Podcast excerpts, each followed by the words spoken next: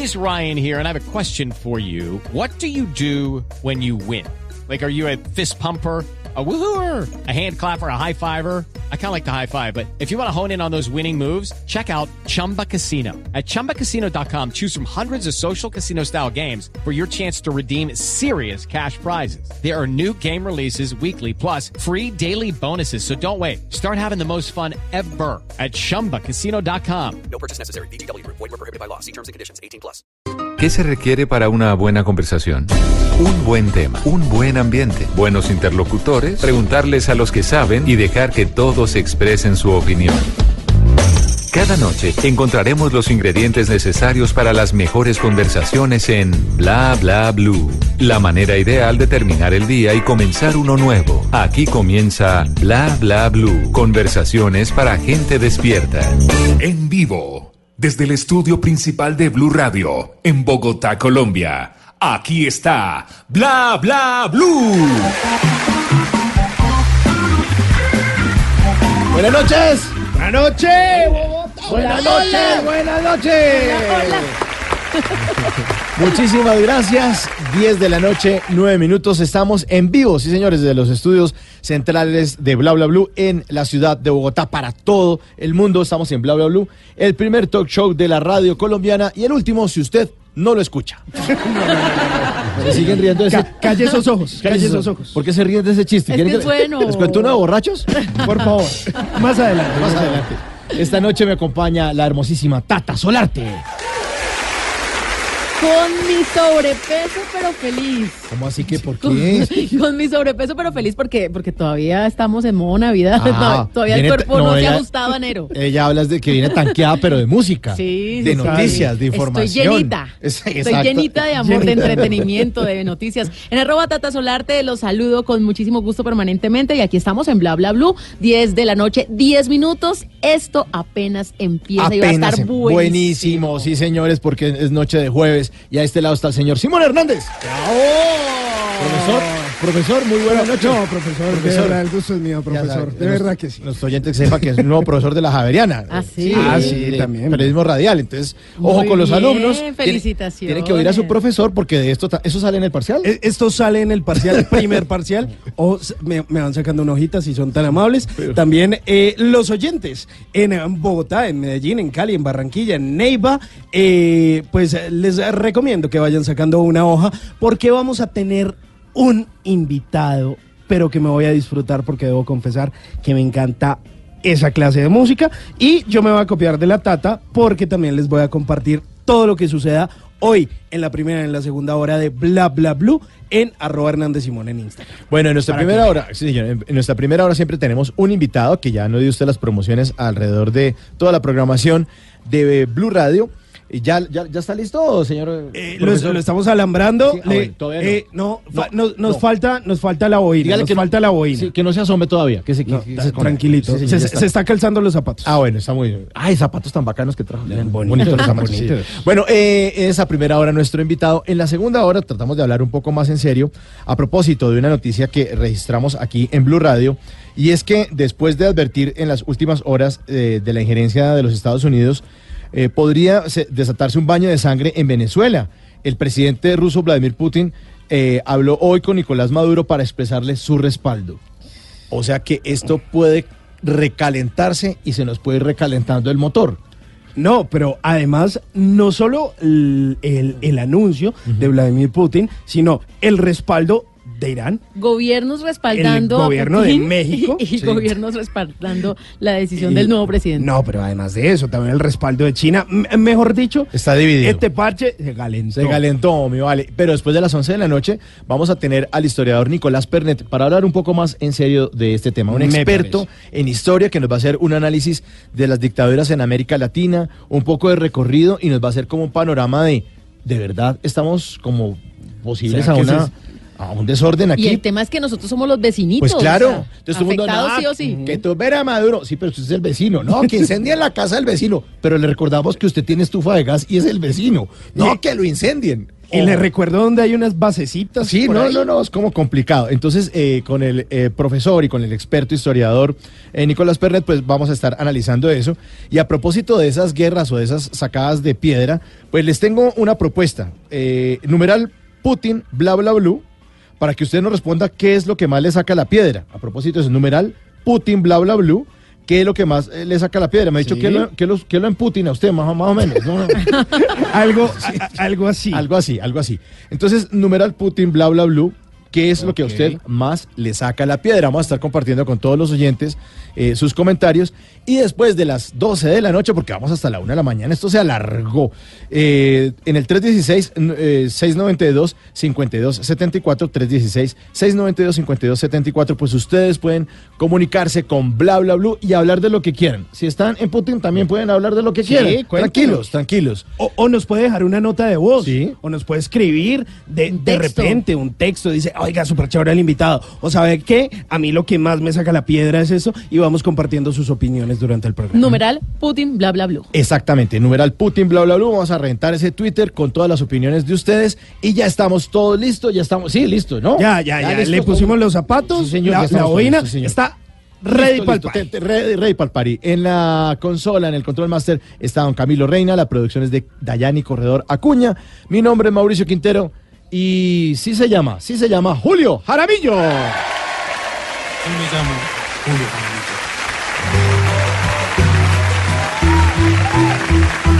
Ódiame por piedad, yo te lo pido. Ódiame sin medida ni clemencia.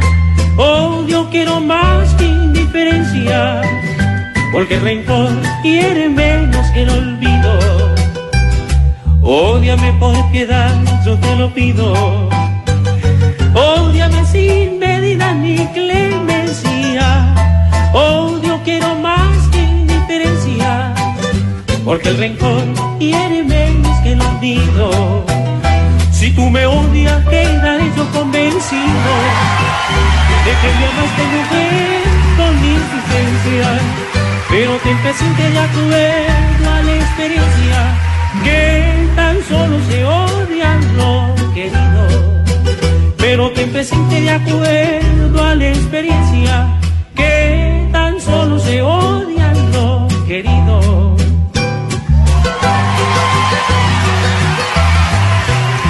¿Qué vale más de humilde y orgullosa?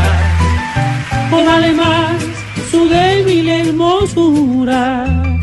Piensa que en el fondo de la fosa llevaremos la misma vestidura. ¿Qué vale más de humilde y orgullosa? ¿O vale más su débil hermosura? Piensa que en el fondo de la fosa llevaremos la misma vestidura. Es Robinson Silva. Se llama, Sí se llama. se llama. Don. Robinson, bienvenido a Bla Bla Blue. Muchas gracias, de verdad. Eh, Nos está viendo la visita a usted porque ganó en Yo Me Llamo el año pasado y nosotros No, échele teléfono. te- Que con Yo me- 500 millones se pierde. Sí, no, no, es, es- ¿Qué amigo le contesta a es usted? no me llame, yo lo llamo. Sí, Yo ya me llamo. Yo ya me Yo ya llamo. me llamo, Entonces no no me me llame. No, no me freguen. Robinson, bienvenido. Bueno, muchísimas gracias de verdad de darme la oportunidad de estar con ustedes. Para mí es algo muy bonito estar aquí en Blue Radio. Bueno, oye, ahí tiene una voz además de locutor Sí. y todo. Por favor. De- pero de, de programa nocturno. Sí, Como para. sí. si, lo, Sensual. si lo hace bien se queda aquí de una vez y lo contratamos.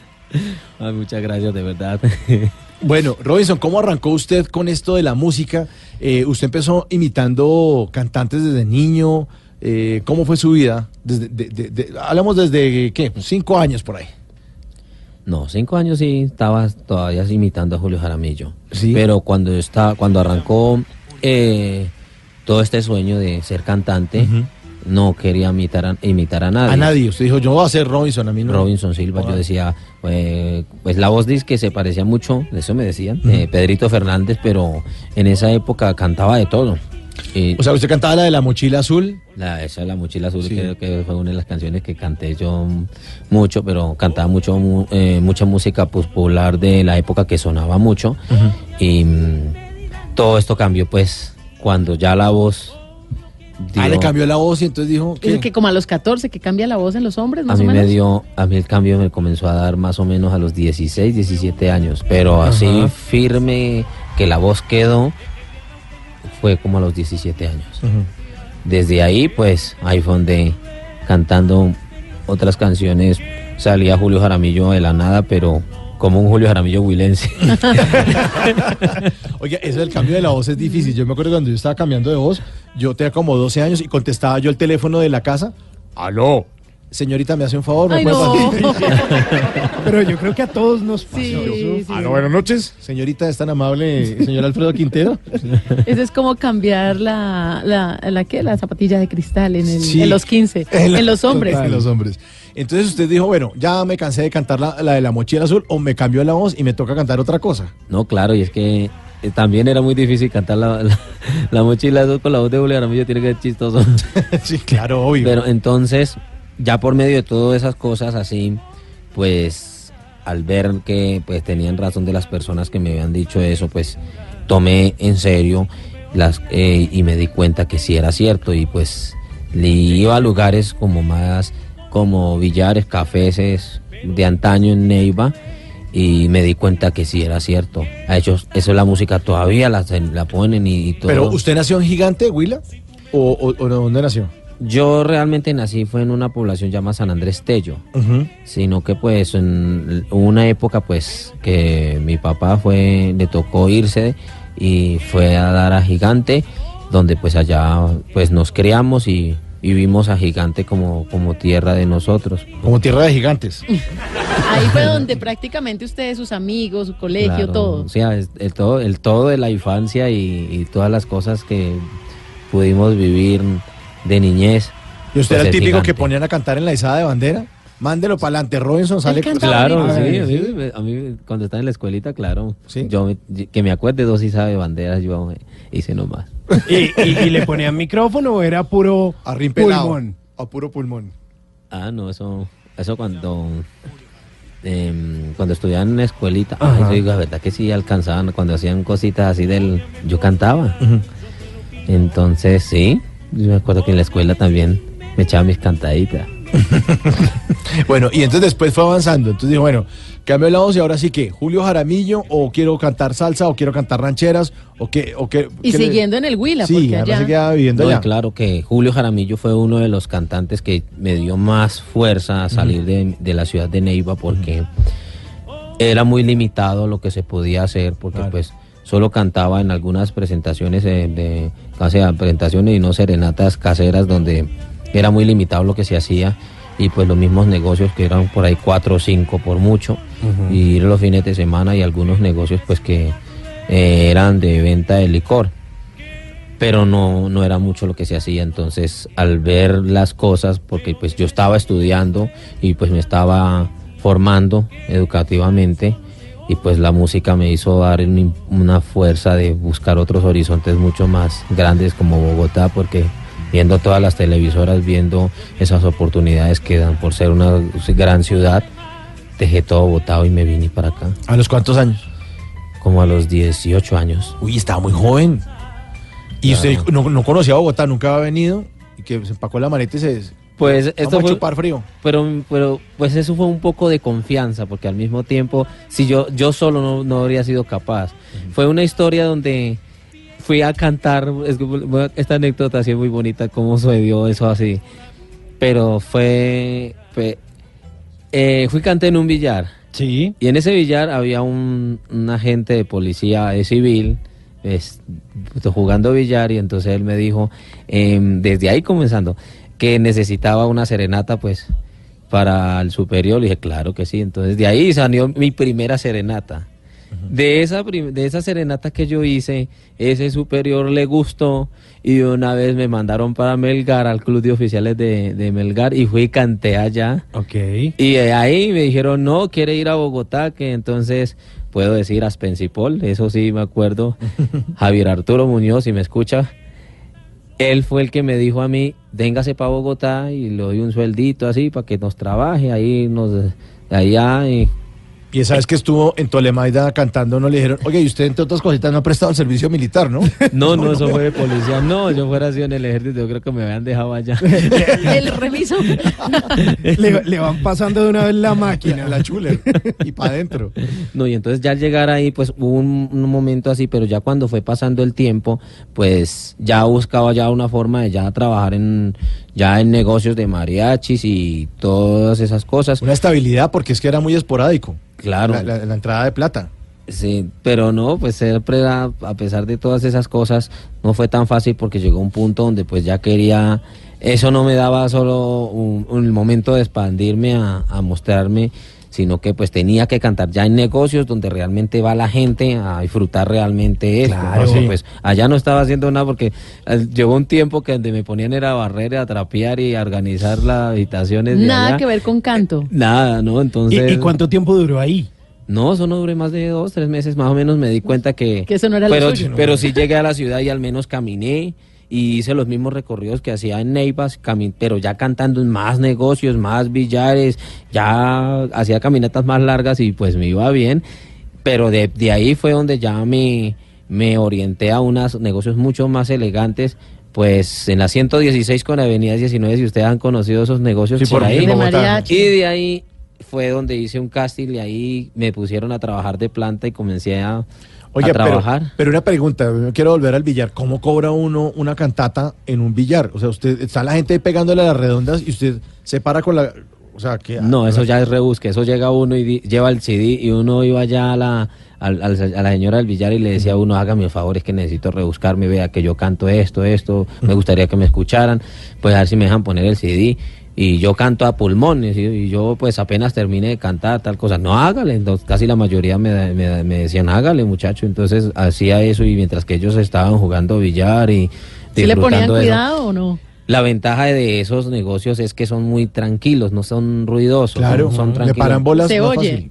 Entonces escucha la música todo bonito y, al- y al tener esa voz de Julio Jaramillo se escucha como muy, tiene algo bonito y entonces Claro. les gustaba mucho y ¿Y usted se iba caracterizado y todo en ese momento? no, o relajado? no, eso todavía faltaba pues porque no, todavía faltan muchas cosas Ah, para bueno. eso. Entonces, ¿Y cómo cobra uno eso? ¿Cómo? No, ya uno terminaba de cantar y uno les decía, bueno, cualquier cosita y pues eh, con mucho sentimiento, como siempre, siempre lo he dicho, pues. eh, y después cuando ya uno se venía y una vez a uno le daban. Con Y sombrerito, ¿pasaba con sombrerito? Había gente que, inclu- no, pues yo no hacía eso así, pero, pero había gente que inclusive, uy, como que como lo veían un poquito apenado, como decir, como siempre me daba un poco de... Entonces llegaba un señor, no, no, no, no, entonces sacaba una gorra y antes le ayudaban a uno a le colaboro. sí, no había gente que, verdad. ¿Y cuánto se hacía en una noche de esas? Mm, sí, siempre no lo digo que no, siempre, siempre se hacía. ¿Pero cuánto pero, más o menos? Pues no es tanto por lo que se haga, sino que después la voz se le pone uno muy ronca, se enferma uno mucho. Entonces uno le tocaba descansar pues para volverla a tener bien, para volver a hacer lo mismo. Pero eso, le, digamos, una noche de darse una vuelta por unos billares y eso le daba platica para que al otro día ya almorzar tranquilo. Uy, claro, no, ¿para qué? Si se ganaba bueno. ¿Sí? Claro, o sea... ¿Y ¿Estamos en el negocio equivocado nosotros? no, sí, ¿para qué? Pero no es muy bueno que digamos porque eso se quema. De tanto uno hacerle así, Claro. pues mire nomás uno cantando con micrófono, pues uno se siente más relajado, pero siempre hay veces llega un momento que se enferma. Pero a, a diario a pulmón, no, se, se, se acaba. Yo No, creo y además porque en, en ciertos negocios dicen, otra vez llegó el señor de Julio Jaramillo. o sea, le tocaba no, rotar por muchos sitios. Bogotá No, pero bien grande. Sí, Bogotá es bien grande. No, Para no repetir. Para no repetir. Pero gracias a Dios después de eso me di cuenta que no, tocaba ya un negocio más serio, que ya, y ya nacían serenatas más, más, como dicen, más chéveres. Sí. Y de ahí arranqué. Entonces fue a los negocios estos de los mariachis de, en Bogotá de la 116 con 19 a trabajar de planta allá, a estar de... Sí, claro, y ellos, eh, los dueños de esos negocios siempre les gustaron mucho y, y siempre estuve ahí. Y ahí fue todo el tiempo, todo el tiempo y viví en un momento donde pues em, viví de la música muy bien, gracias a Dios y modestamente no puedo decir que vivía, pero tenía un sueño a largo plazo, como decir voy a ahorrar para algo y pues y lo estaba haciendo. Ahí tenía estabilidad, Claro tranquilidad. sí. Mandaba plata para su familia. En ese entonces, claro. Yo ese- le mandé el giro, vaya reclámelo. No, no, no, tanto, sino, no tanto, sino que no tanto en los giros, sino que siempre iba a visitarlos y los daba. Se pegaba su Sí, escapadita. directamente. Sí, en rama. Aquí están los billetes de tin, tin, tin, 2, 4, 6, 8, 10. Entonces, sí, gracias a Dios. Sí, Qué eso bueno. fue una lucha, pues como todos mis hermanos, cada uno en cada lugar también eh, buscando también la lucha. En este caso, pues la música. Y como todo, eh, al estar así en Bogotá, eh, cuando comenzaron los primeros reality shows que yo alcancé a mirar, yo estaba en todos, me metía en todos los que había, O sea, fue a hacer fila a todas partes. a escribirme, a hacer filas. Y no solo de imitación. ¿no? También de canto, de, De todo. todo, De todo todo. lo que fuera de canto. A insistir. Pero mire lo que ha pasado ya después de esto. Hubo Una época, así como les digo, que a él le llegó un punto donde pues no se dio y yo dije, bueno, ya que, pero entonces tuve una historia donde tuve un, un problema, se puede decir, legal, donde quedé arruinado y pues, y mal, y de paso llevándome un bebé para donde mis padres. Esto fue el año pasado, pues, comenzando, eh, el 2017. Entonces, sí, el- casi acabando el 2017 y pues me regresé para, para Gigante. Y desde ahí le había dicho a mi familia, pues como no, no había hecho nada, yo le dije, padre, yo voy a dejar la música, yo para qué más, no se hizo nada. Y desde ahí me dijeron, no, ¿cómo se le ocurre? Siga dándole. ¿Ya cuántos años llevaba haciendo música en ese momento? Ya, die- O sea, el año 16 pasado. años más o menos. Imagínese, después de 16 años dice, voy a tirar la toalla, me mamé esta vuelta. Claro, porque- Adiós, no más. pero después que después que comenzaron las convocatorias de yo me llamo por poco no iba a venir entonces la familia me, me dio ese impulso de decir que no votaron la Vaya, toalla hermano, preséntese, claro. entonces vea que esta sí salió Qué bueno. 10 de la noche, 30 minutos, estamos con eh, Yo sí me llamo Julio Jaramillo Robinson Silva en Bla Bla Blue.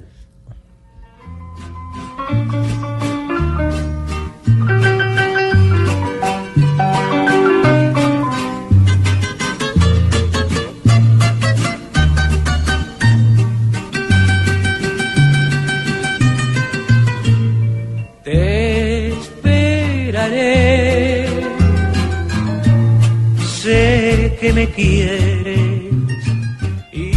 Bla bla blue. Conversaciones para gente despierta.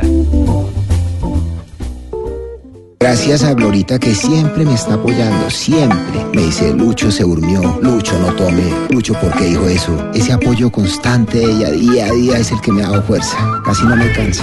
La gloria de Lucho. El amor es la mejor elección. Gran estreno muy pronto. Caracol Televisión nos mueve la vida. Y ahora en Bla Bla Blue venimos a robar.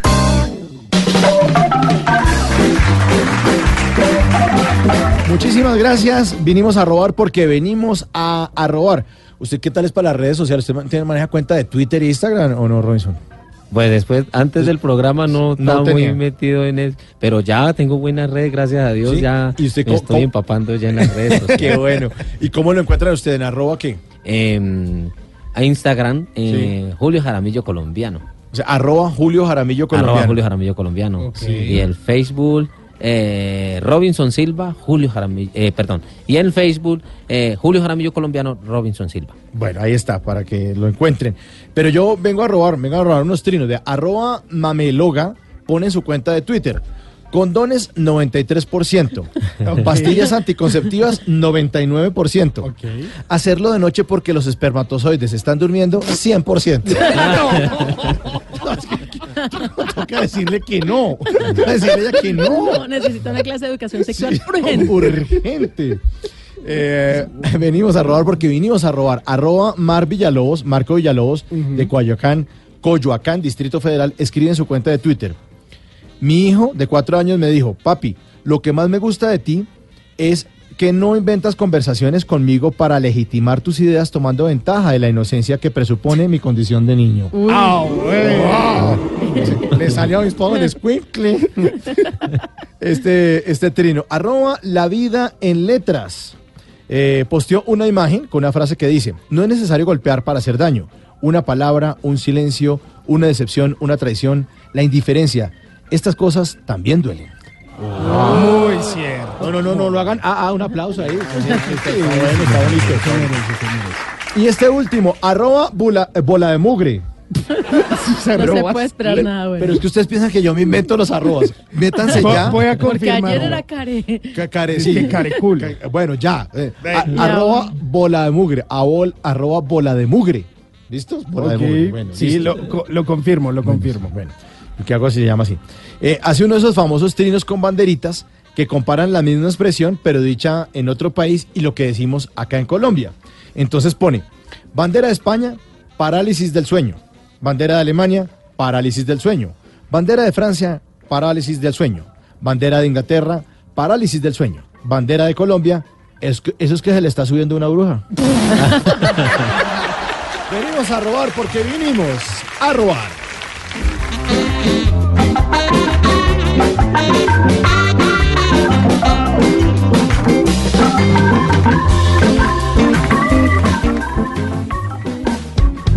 Bla bla blue, porque en la noche la única que no se cansa es la lengua.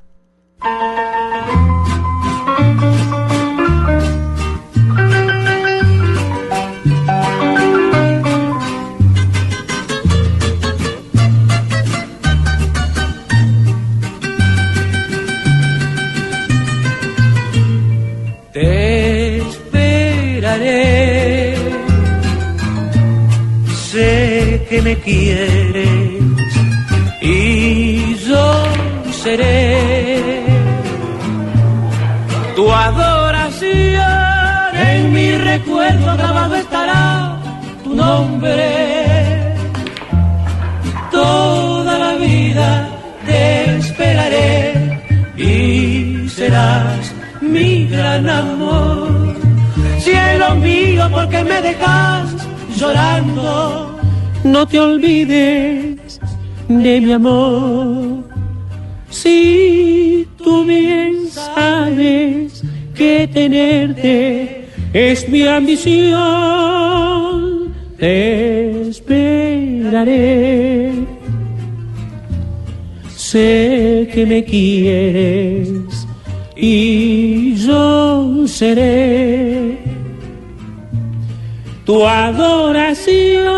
En mi recuerdo grabado estará tu nombre.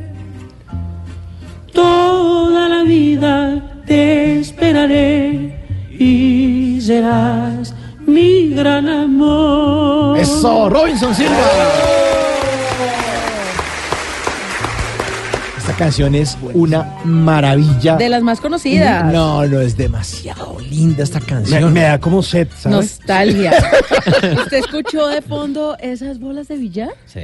Yo no oí nada. ¿Cuáles Sí, bolas de billar? A ver, yo ¿en serio? escuché, en ¿Sí? serio. Po- ¿cuáles Ya la tizara, A ver. el, ta- el tacazo y vengo un poquito de... un- Escuche, escuche. De ¿Yo? Ah, sí. Ah. Ahora sí. ya. Meta Letiza que eso no le cobran. ¿Y esas son de qué? ¿De, de billar pool o del otro? De lo que quiera. ¿Suenan, suenan no, ahí igual? estamos jugando libre. Ah. Sí, porque tres bandas ya se nos Sí, ya complica. es para profesionales. bueno, Robinson, entonces nos estaba contando usted que eh, finalmente entonces llega a tirar la toalla, se devolvió para su casa, lo animaron y usted casi que a regañadientes se devolvió para Bogotá a presentarse a Yo Me Llamo. Sí, ¿En claro, qué claro. fecha fue eso del año pasado? Eso fue más o menos. Fue- eso fue el 6 de agosto, fue la fila. O sea que el Ajá. 5 de agosto nosotros ya estábamos, por la, la noche ya estábamos eh, pendientes porque siempre la, las filas son largas y uno llegaba, trataba uno de ir bien temprano pues para cogerla, como dice, más suave, porque eso cuando ya es a la madrugada, eso ya es un larguero el macho, O sea, ¿a, a qué hora llegó usted a hacer la fila? como a las 3 de la mañana. Uy, claro. Pero y- que echando tintico. Ah. No, eso cuando Ok, llega- ok, eso cuando o- o usted- aguardientico eso para la llega voz. eso siempre llega mucha gente, eh, vendedores ambulantes, Sí, vendiendo claro. hierbas y cosas así Aromáticas. aromáticas, y cositas ahí. Eso sí, esa- lo, venden carísimo, eso sí. Esa, Es- eh, esa agua aromática que es redulce. ¿No? Envenenada. Y envenenada. Para mantener despierto. Claro, le toca a uno. En los realities del canal Caracol, yo he trabajado y puedo de- dar fe que la gente sí hace fila. Nosotros, pues en ese momento y en este tampoco, se escoge la gente, porque es muy esos son escogidos, eso ustedes lo engañan a uno. No, No, no. La Eso es real, papá. Hace fila. Yo, No, y- yo era el encargado de ir a Cali eh, eh, y de hacer el casting del desafío. Nombre, edad y ocupación. Eh, ¿Usted por qué cree que lo tenemos que llevar al desafío? Y la gente contestaba la vaina. Y unas filas de cuatro mil personas Sí. desde las 4 de la mañana y dele. Yo puedo decir que el de Bogotá siempre ha sido el más largo. El más largo. Pero usted llegó a las 3 de la mañana y a qué hora le tocó el casting, o a qué hora lo vieron, o cómo fue. Eso fue más o menos como a las 2 de la tarde me atendieron. Uy. 11 horas después. Y que comiendo puro paquetico en la fila. Chicharroncito. esta vaina que le venden a uno. Sí, claro. Bueno, ¿y cómo le fue? Entonces, apenas usted salió, que lo, los- lo, lo preseleccionaron y dijeron, uy, este tipo está buenísimo.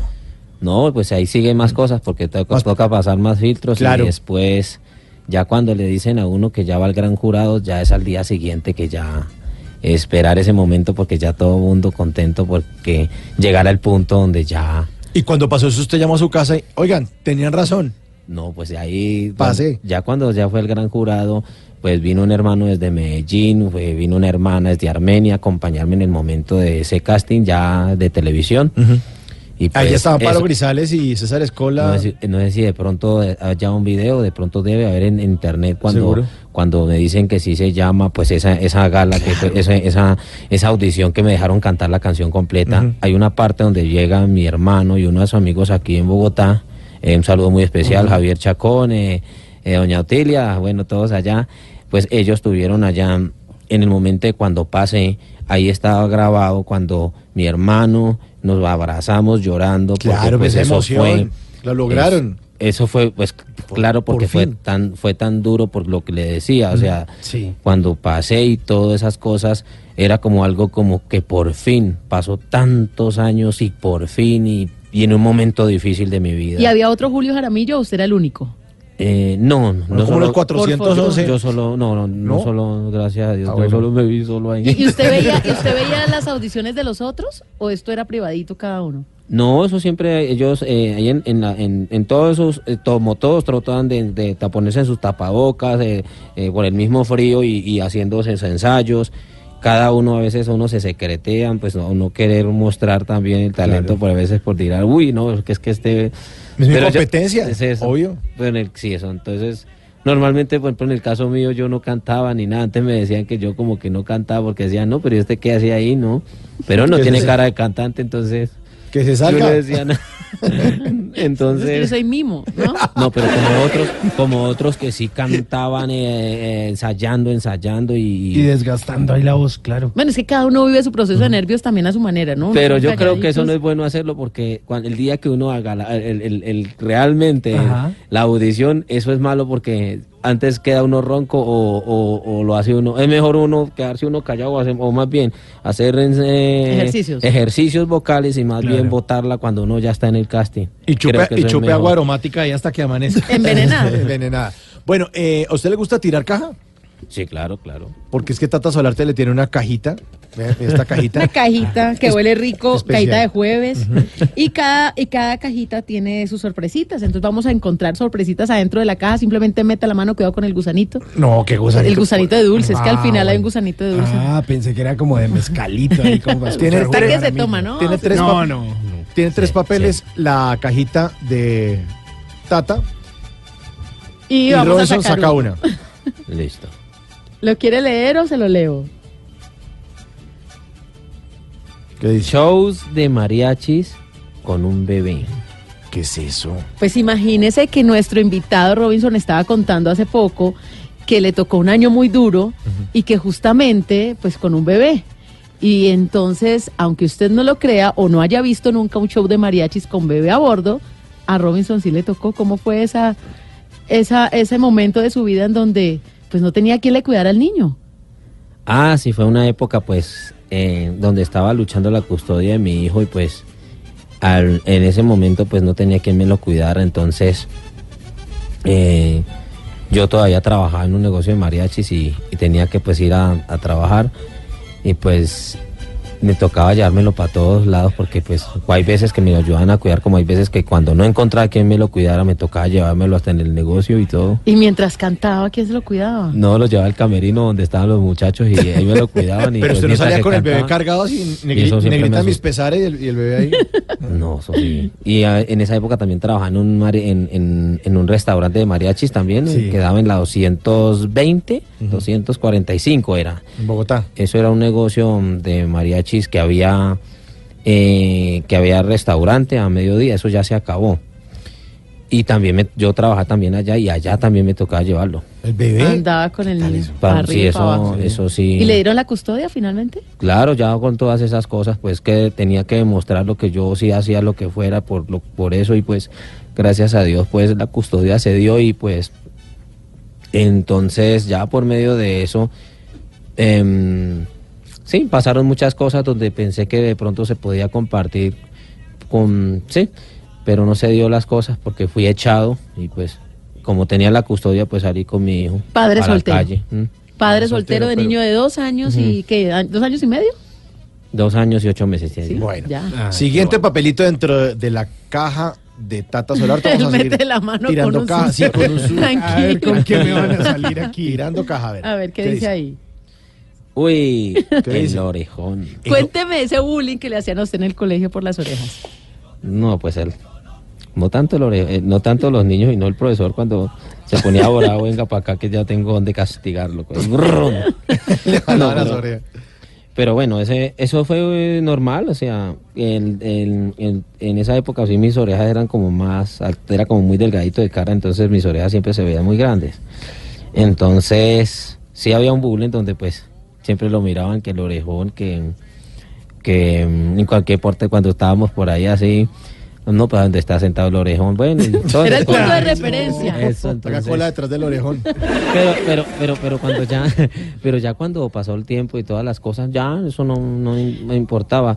Sino que ya eh, en el momento de cuando estaba cantando la música de Julio Jaramillo, sí no me gustaban ya las orejas porque es que hay dos cantantes que son muy parecidos en las voces, pero tienen una forma de cantar diferente, pues, pero yo a mí siempre era Julio Jaramillo.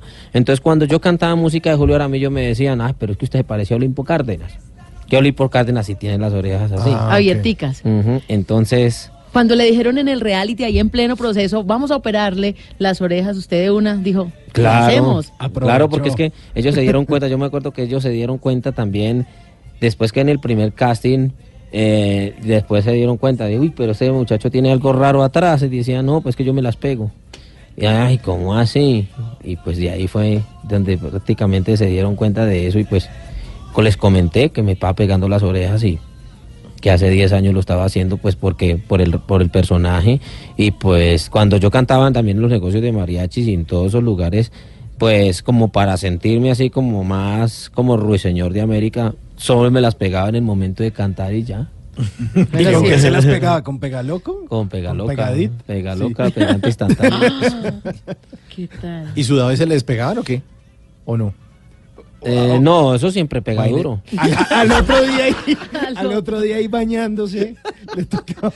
Boleándose estropajo en esas orejas. Por no el agua eso, cuando es así calientita eso se- ya se va Se va soltando despegando. suave, sí. Bueno, pero mire, también le quedó el reality que le operaron sus No, orejitas. muy y ya no más el orejón. Listo. Siguiente y último papelito.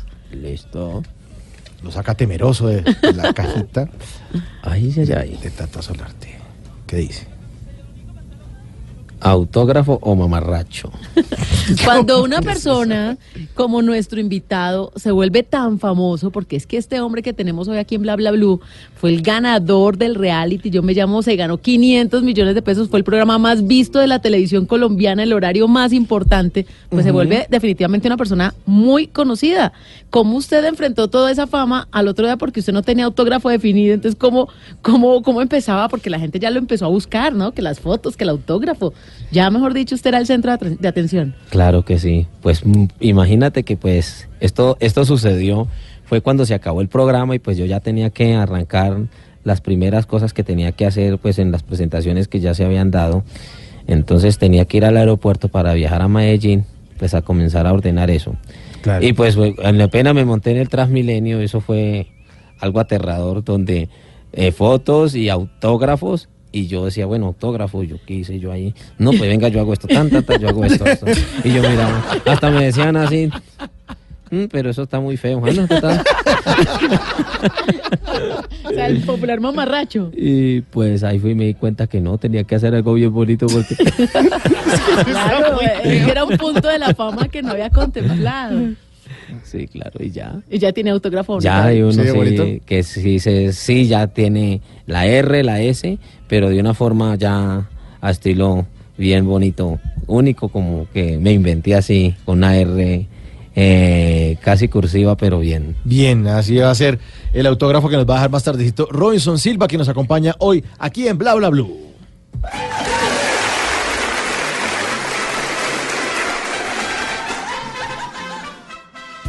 Bla bla blue.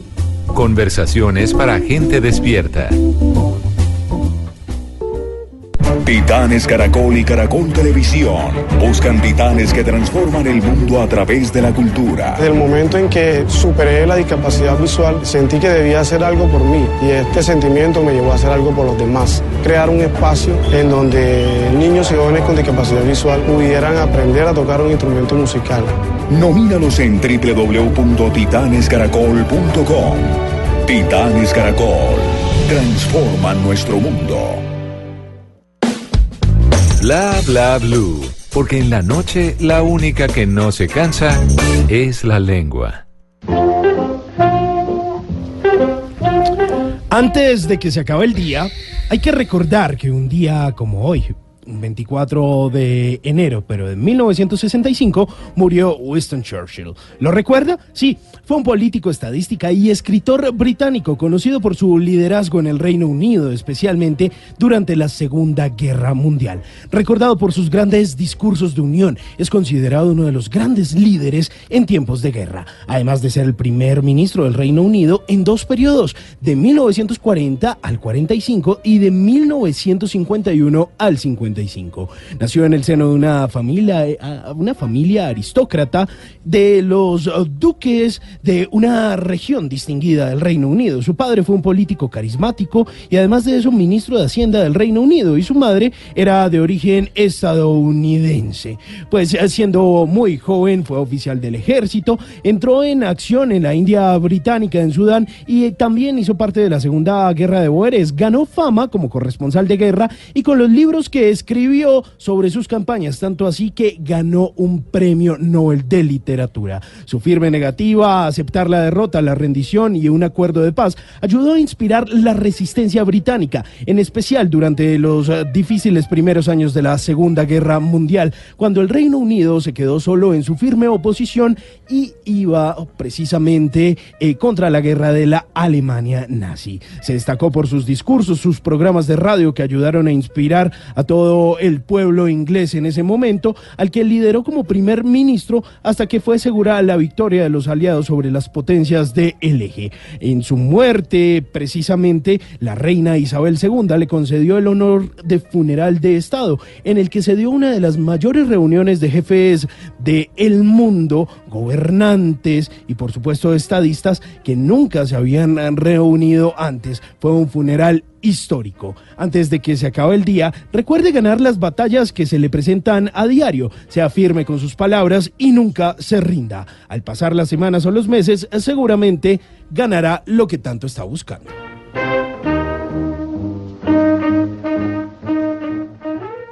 Bla bla blue. Conversaciones para gente despierta.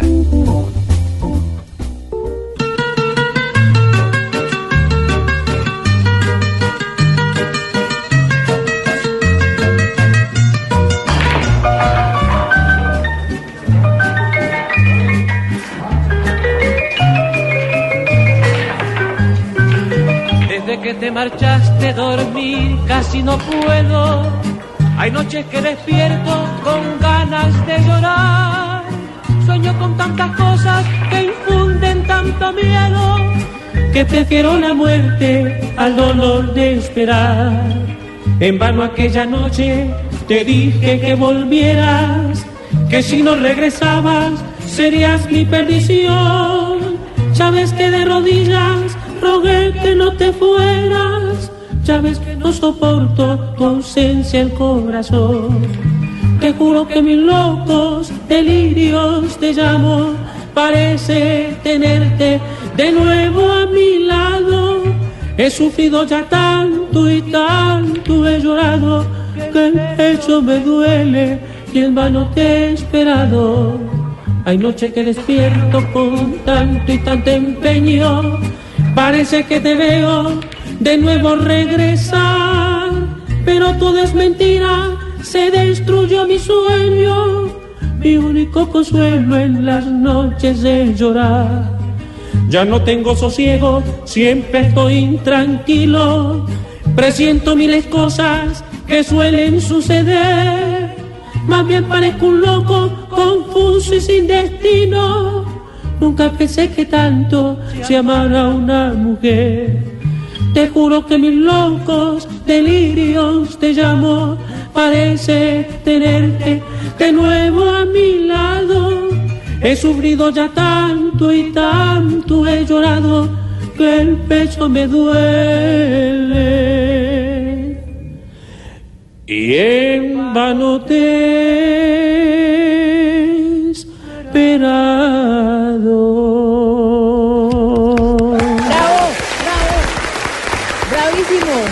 Silva, Julio Jaramillo, el Julio Jaramillo colombiano, nos acompaña en Bla Bla Blue y ustedes también nos acompañan con el numeral Putin Bla Bla. Bueno, vamos a estar hablando del apoyo de Rusia después de las 11 de la noche, del apoyo de Rusia a Venezuela y la gente nos está contando qué es lo que más le saca la piedra, qué es lo que más le en Putin por ahí en las redes sociales. Mire, por acá nos dicen eh, varias cosas precisamente usando ese numeral. Nos dice por acá, me saca la piedra que me pregunten qué es lo que más me saca la piedra. Nos dice Jimmy. Movit dice, Willy Movit dice, escuchar hablar a la bruta cabal, al burro maduro y a la indefensa paloma. pero a ver. Me saca la piedra. Yadi dice, que me pisen los zapatos. Putin, bla, bla, Y bla. cuando están nuevos, que le dicen, ay, venga, vea, se lo piso inaugurado. Arroba Putin Bla Bla Blue. María José dice que la gente haga fila afuera del banco media hora antes de que abran. Me saca la piedra. Bueno, eh, y a usted, Robinson, ¿qué, lo sa- qué le saca la piedra a usted? No, pues que me saca la piedra. Usted es una persona como calmada, como... Tranquila. Sí, No, pues casi no, sí. casi no, sí, pero ¿tiene algo que le saque la, la- la- la piedra o no? No, mire que no. Yo digo que de pronto mucha mentira y mucha, mucha, mm, como dice, eh, sí, yo creo que mucha mentira y mucha, se Ah, no, hacen, pero es que eso- sí, hay mucha injusticia que haya también. Sí, eso saca la piedra. Sí, claro. Sí, señor. ¿Y Bueno, usted ha estudiado también la vida de Julio Jaramillo? Porque, ¿sabe cuántos hijos tuvo Julio Jaramillo? ¿Cuántos? 42 hijos. Uy. Uy, todo eso. Imagínese. Usted ya empezó. Le, le lleva faltan uno. 41. No, estoy, estoy quedado. Sí, está quedado, está quedado. Bueno, eh, después de que usted se gana eh, el, el- el reality, yo me llamo, ya cambió su vida para siempre. Le salieron Claro miles sí. de contrataciones, ya la persona más premio. famosa y el premio, que fue bien, bien gordito, ¿no? Pues mire que como todo, o sea, las cosas se me dieron y gracias a Dios, pues yo decía que al principio, al, al, al, darse del programa, pues al ganar el programa era comprarme una casa y pues eso fue lo primero que hice. Y yo decía, bueno, ya tengo la casa, pues a trabajar. Uy, pero a trabajar, no, pero qué chévere eso, Diosito.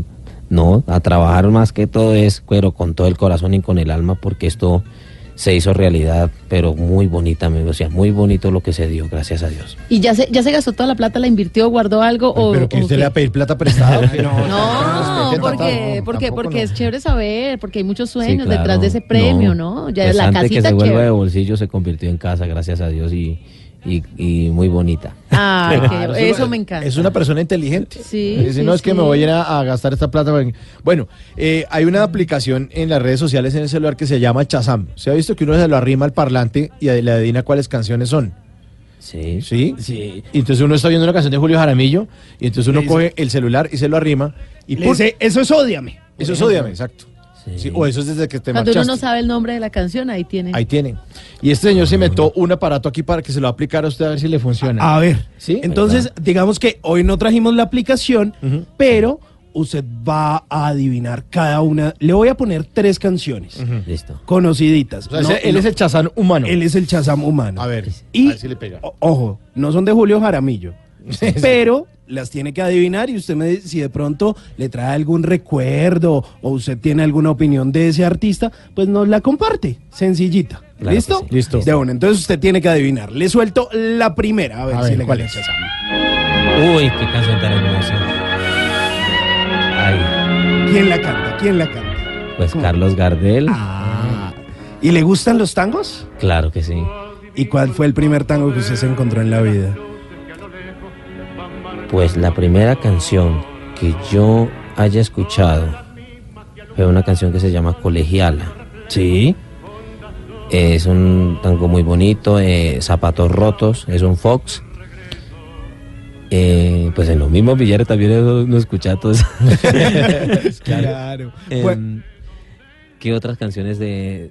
Hay una canción también muy bonita que se llama Por una cabeza, por una cabeza. también un de Carlos tango. Gardel. Sí, señor. Pues eh, hagamos una cosa, quedémonos en el billar y le voy a seguir poniendo esa música que ponen en los billares. ¿De una? Dice, Listo. Ahí le va ganando a Chazam. Vamos a ver si la segunda también la adivina. uy, ¿Cuál es? soy un hombre soltero. Sí, señor. Él es un padre soltero. Eso sí sabemos. ¿no? Eso- Eso sí, Y no tengo carajo. compromiso. dice.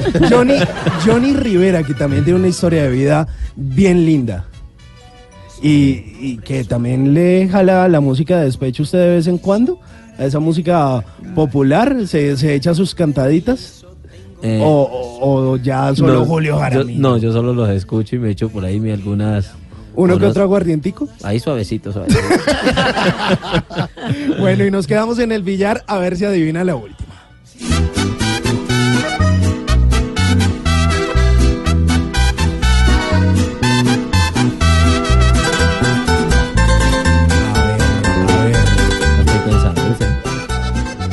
A ver. Si ya cuando empieza a cantar la come.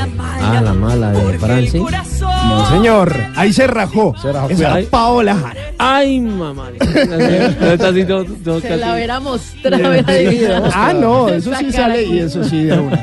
Paola Jara con esa canción que se llama Te cogí la mala, que también es una de esas grandes artistas populares de Colombia y que está, pues mejor dicho, pegando durísimo, que tiene muchas fechas y así lo queremos ver precisamente a usted triunfando y dándole la vuelta no solo a Colombia, sino al mundo con su talento. Muchísimas gracias, de verdad que sí. Muchas gracias por haber estado aquí en Bla Bla Blue, el señor Robinson Silva, el eh, Julio Jaramillo colombiano.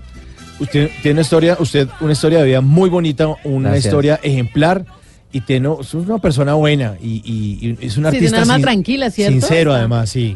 Y ahora gracias, yo creo que le van a llover los pretendientes. Con ese talento que tiene, Mire, mire, con esa tranquilidad. Bueno, pues señor, muchas gracias. Entonces, muchos éxitos en este 2019, muchos contratos, muchos aplausos, mucha música y gracias por, por, por ese talento que usted le comparte a todos los oyentes de Bla Bla Blue. Muchísimas gracias, de verdad. Gracias por, eh, por esta invitación tan bonita, de verdad. La, la- la disfruté con mucho, mucha alegría. Pues nosotros más que usted, le cuento. eh, aquí en Bla Bla Blue, con mucho sentimiento, de verdad. Muchas gracias, de verdad, por darme esa oportunidad de estar aquí con ustedes. Sí, señores. Robinson Silva, el Julio Jaramillo colombiano. Muchas gracias.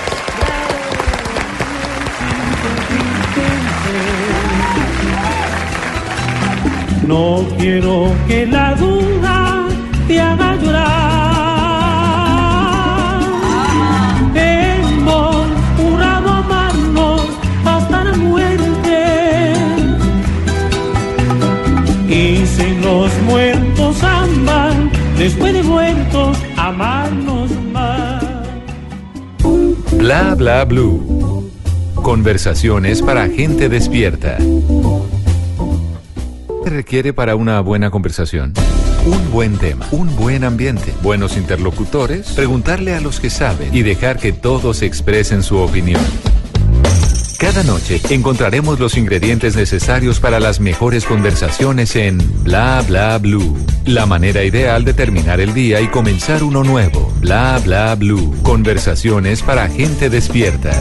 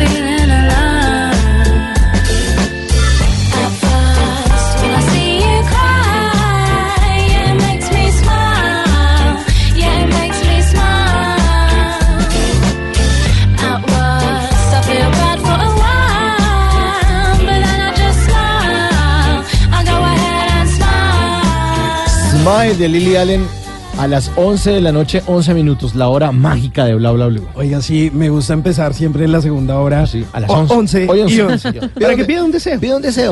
Sí, señor. Mire, Lily Allen, que es esta artista precisamente del Reino Unido y una canción que ya tiene su tiempo, pero que pues precisamente ella sigue activa y por estos días pues eh, va a estar de gira con algo que se llama No Shame Tour, eh, precisamente en Nueva Zelanda y en Australia. Allá tenemos oyentes. Allá tenemos Sí, un se han que- comunicado con nosotros. Un oyente nos llamó desde que están adelantados como creo que son Como 16 horas, una 17, vaina. 16 Sí. Horas. Pues están en el futuro de todas maneras. Sí, eso es verdad. Pues mire, ella eh, acaba de publicar eh, hace cuatro días en su cuenta de Instagram, pues donde se va a estar eh, presentando, además dejó ver apartes, pues de lo que es su show. Y le cuento que además de eso también va a estar en un festival de música que se lleva a cabo en la ciudad de Nueva York en mayo, que es eh, The Governor's Ball, que es uno de esos, eh, ar- pues digamos, de esos eh, festivales eh, bien eh, reputados de esta ciudad y que empieza pues como con toda esa línea de festivales que se hacen durante el verano.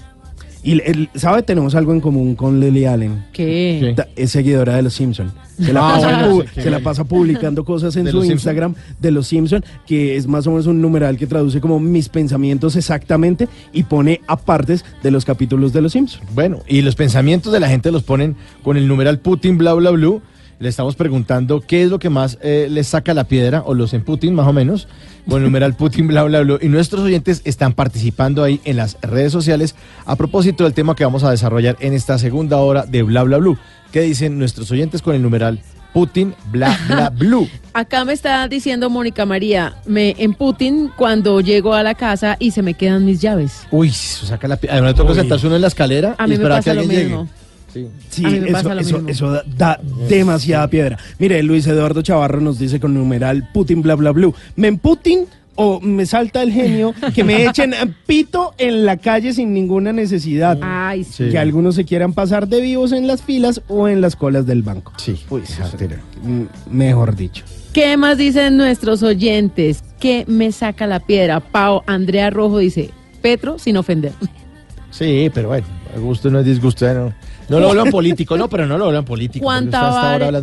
Juan Tavera Álvarez dice, eh, me, me caen muchas cosas mal, pero la injusticia y la pobreza me saca la piedra. Ay, mire, a Juan Sebastián Fernández le saca la piedra los incumplidos y que voten basura en la calle. Y Gustavo Torres nos dice también con el numeral Putin bla bla blue la impuntualidad. Uy, sí. Uy, sí, eso sí que. Uy, uno esperando ahí y, Y uno mira el reloj. eso sí, respeto. ¿qué hubo? No, es que ya estoy llegando. Y hasta ahora están por ahí bañándose en la casa. Camila guion al piso 8939 dice, me saca la piedra la gente que no respeta la fila para ingresar al ascensor. Mm, Uy, sí. sí. También. O, o la que entra al ascensor y no saluda. Sí, uno, bu- buenas noches. la piedra. Y se quedan Que no callados. contestan. Sí, hay gente que no contesta, muy grosera. Numeral Putin, bla, bla, bla. Ustedes opinen ahí que, eh, a través de las redes sociales, a través de Twitter, pueden poner, eh, la, responde la pregunta, ¿qué es lo que eh, más les saca la piedra? ¿Qué es lo que más lo en Putin? Y después de las 12 de la noche, 316-692-5274, nuestra línea en bla, bla, bla, para que ustedes llamen, se tomen este programa y digan lo que se les antoje.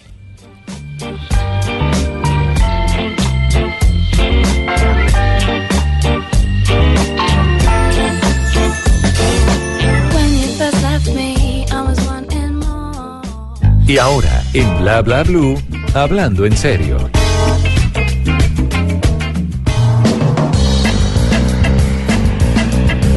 Pues vamos a hablar un poco en serio. Eh, Rusia y China ratificaron su respaldo al gobierno del presidente Nicolás Maduro. Vladimir Putin habló por teléfono con el presidente venezolano para hacerle llegar la solidar- solidaridad del Kremlin. eh, y después salió a decir, Ma- Maduro decía, y lo cito, comillas, dice, le decía a Putin que hay que tener nervios de acero, calma y cordura y máxima conciencia, ¿no? Dijo, todo el mundo a trabajar y el país sigue su marcha. Entonces, eh, nos planteamos en Bla Bla Blue, oiga, ¿cuáles son los ingredientes para que se arme una guerra? O sea, porque es que esto se puede ir calentando. Uno creería que ya todo se está cocinando. Se está cocinando y, y es preocupante. Entonces ya, ya hay un mapa donde están los que apoyan eh, a- a- al nuevo presidente que se autoproclamó en las calles eh, de, la- de Venezuela. A Juan Guaidó. Guaidó. Guaidó. Y el tipo salió a decir, bueno, ahora soy el presidente. No, no, es- pues, eso no es así. No se quiera de elecciones a volverse presidente. Pero hay países que ya están apo- apoyando esto, Canadá, Estados Unidos, Brasil, Paraguay, Uruguay, Argentina, Ecuador, Colombia y, Gua- Perú, y Perú. Guatemala, Guatemala también. sí señor, y, y Honduras. Eh, los países que están como esperando como el diálogo, haciendo un llamado al diálogo son México, la Unión Europea, o sea que después de que usted tiene una guerra en. Europa, una segunda guerra mundial, usted ya no le dan ganas de, ay no, no, no más, no más, que mi- eso. que mi- mi abuelo". pero, pero mire que hoy precisamente el canciller alemán en unas declaraciones a la Dolce Welle dijo nuestra posición es neutra, pero queremos dejar en firme que para nosotros y para Alemania, eh, para el, el presidente de Venezuela es Juan Guaidó. Bueno, y los que sí están apoyando a Maduro, lo soportan, son eh, Bolivia, Cuba, Turquía, Rusia y China. Entonces Ah, aquí se puede estar, lindo. nos preguntamos en bla bla bla, se nos está cocinando algo extraño y por eso esta noche nos acompaña Nicolás Pernet, historiador, editor, crítico y co- además compositor, un tipo regio como dicen las mamás. Divinamente. Divinamente. Buen partido. Eh, Ni- Nicolás, buenas noches, gracias por estar aquí en Bla, Hola, Bla, ¿cómo Bla. están todos? Mauricio, eh, la mesa, Tata, los oyentes. Usted que es el experto en esto, ¿qué, qué hacemos? O sea, ¿nos alarmamos o, o empecemos a analizar el, Eh, ¿cómo está el- la el- cosa? el entorno? ¿Cómo está esto? ¿Cómo- Las alianzas eh, internacionales, ¿qué, qué es lo que está ocurriendo, Nicolás? Pues obviamente es algo muy, eh, muy tenso y muy tensionante y seguramente hay gente que no va a poder dormir esta noche o los siguientes días pensando en todos los escenarios posibles. Pero, pero lleno de crisis está la diplomacia todos los días, todos los días hay cosas que están a punto de pasar. Cuando estuvo la Guerra Fría, por ejemplo, entre Estados Unidos y la Unión Soviética durante más de 40 años, todos los días había eh, la posibilidad de la guerra nuclear y la gente se acostaba muy, eh, eh, se acostaba con miedo porque pensaba que se venía ya los, eh, los cohetes. Entonces, de pronto, uno puede, puede, puede reducir el miedo a ciertas proporciones justas, tampoco pasarse de miedo y saber que, que, la, que la política es así, que la, que, la, que la diplomacia está en juego y que lo que está pasando ahora, que es muy tensionante de un momento, fue en cierta medida, yo diría que un bluff que se hizo en la geopolítica mundial, digamos que, que estaba la idea de que de la esperanza en gran parte de Estados Unidos que al, al declararse presidente interino Juan Guaidó, de pronto eh, sectores de, de, Venezuela que estaban dudosos o que estaban pensando en de pronto voltear la espalda al chavismo, vieran esa oportunidad para, para, para cambiar de bando, para declarar su apoyo al nuevo presidente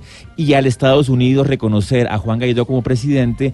eh, demostrar que si se cambiaban de bando y le daban la espalda eh, a, eh, a Maduro, les iba a ir bien, porque la final obviamente la gente de, que está en Venezuela en el poder no puede bajarse porque está montada dentro, eh, eh, está montada en un tigre, se baja el tigre, se lo come el tigre, entonces están en un punto en que para poder bajarse de ahí están, lo piensan demasiado. Pero explíquenos esa, esa metáfora. ¿Por qué si se bajan del tigre el- se los come el tigre? Porque toda dictadura se monta en un tigre, o sea, eh, mientras está montado en el tigre puede sobrevivir y, y puede galopar el tigre. Se llega a bajar y el tigre se lo come de una vez, entonces bajarse para la cárcel. Claro, claro. Entonces cuando cuando llega un poder nuevo a a un régimen que ha estado por mucho tiempo, muchas veces lo que hay son juicios y, y la cárcel y hasta cosas peores pueden pasar. Entonces, obviamente, para poder salir, eh, por eso hoy también Juan Guaidó estaba hablando mucho de, de darle amnistía a ciertos militares, obviamente, porque, porque Ajá, sabe que el modo de convencerlos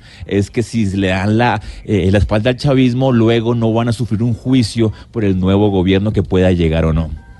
Complicado el tema. A mí lo que se me hace extraño, Nicolás, es que eh, desde hace unos años, entonces la gente hablaba mal de Maduro y todos los gobiernos de toda América Latina decían, no, no podemos ser intervencionistas, no podemos eh, ir a opinar sobre otro país, nos reservamos. Pero es que ahora esos mismos países están siendo Pero- afectados pero- en sus economías. Sí, pero igual se voltearon. Yo, o sea, yo dije, esto no puede ser como tan gratuito. O sea, que todos se han volteado, preciso ahorita que Maduro se iba a posesionar de nuevo como presidente y ya lo había hecho antes y porque antes no ocurría. Entonces, eso no es una reunión por allá como en Washington o con embajadores, es una cosa como, me he dicho que los, los, los presi- política, dices Claro, tú. los presidentes de América Latina se vuelven unos títeres todos, porque dicen, no, sí, sí, sí, ese Maduro no, no lo reconozcamos, pero antes también estaba Maduro y estaba Chávez Y tú decías, no, no, no, respetemos la soberanía, no, no, no, la injerencia en el otro país, para que no ocurra con, lo- lo- con nosotros lo mismo. ¿A ustedes les gustaría que a los venezolanos no les gustara nuestro presidente Santos o nuestro presidente Uribe? No, no, no, cada uno en su país.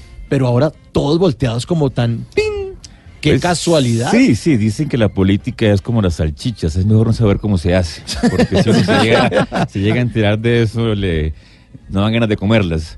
Pues sí, claro, con la política ha sido igual, desde, desde que, que hubo ese cambio un poco de, de gobiernos un poco más liberales o más a la izquierda o el centro que estaban en toda América Latina y en Estados Unidos mismo con Barack Obama que un poco estaba eh, eh, casi que desentendido de América Latina. Cuando llega Trump hay una fuerte, fuerte presencia eh, venezolana de la oposición. La esposa de Leopoldo López se reunió con, Mac- eh, con Mike Pence, con el vicepresidente. ¿Así? Ya hace, ya hace más de un año. O sea, esto no es que se, se, se, se cocinó en, Ah, ok, en ya. diciembre, ¿no? O sea, eso ya venía hablándose, obviamente, porque, porque en política las cosas as- se hacen así.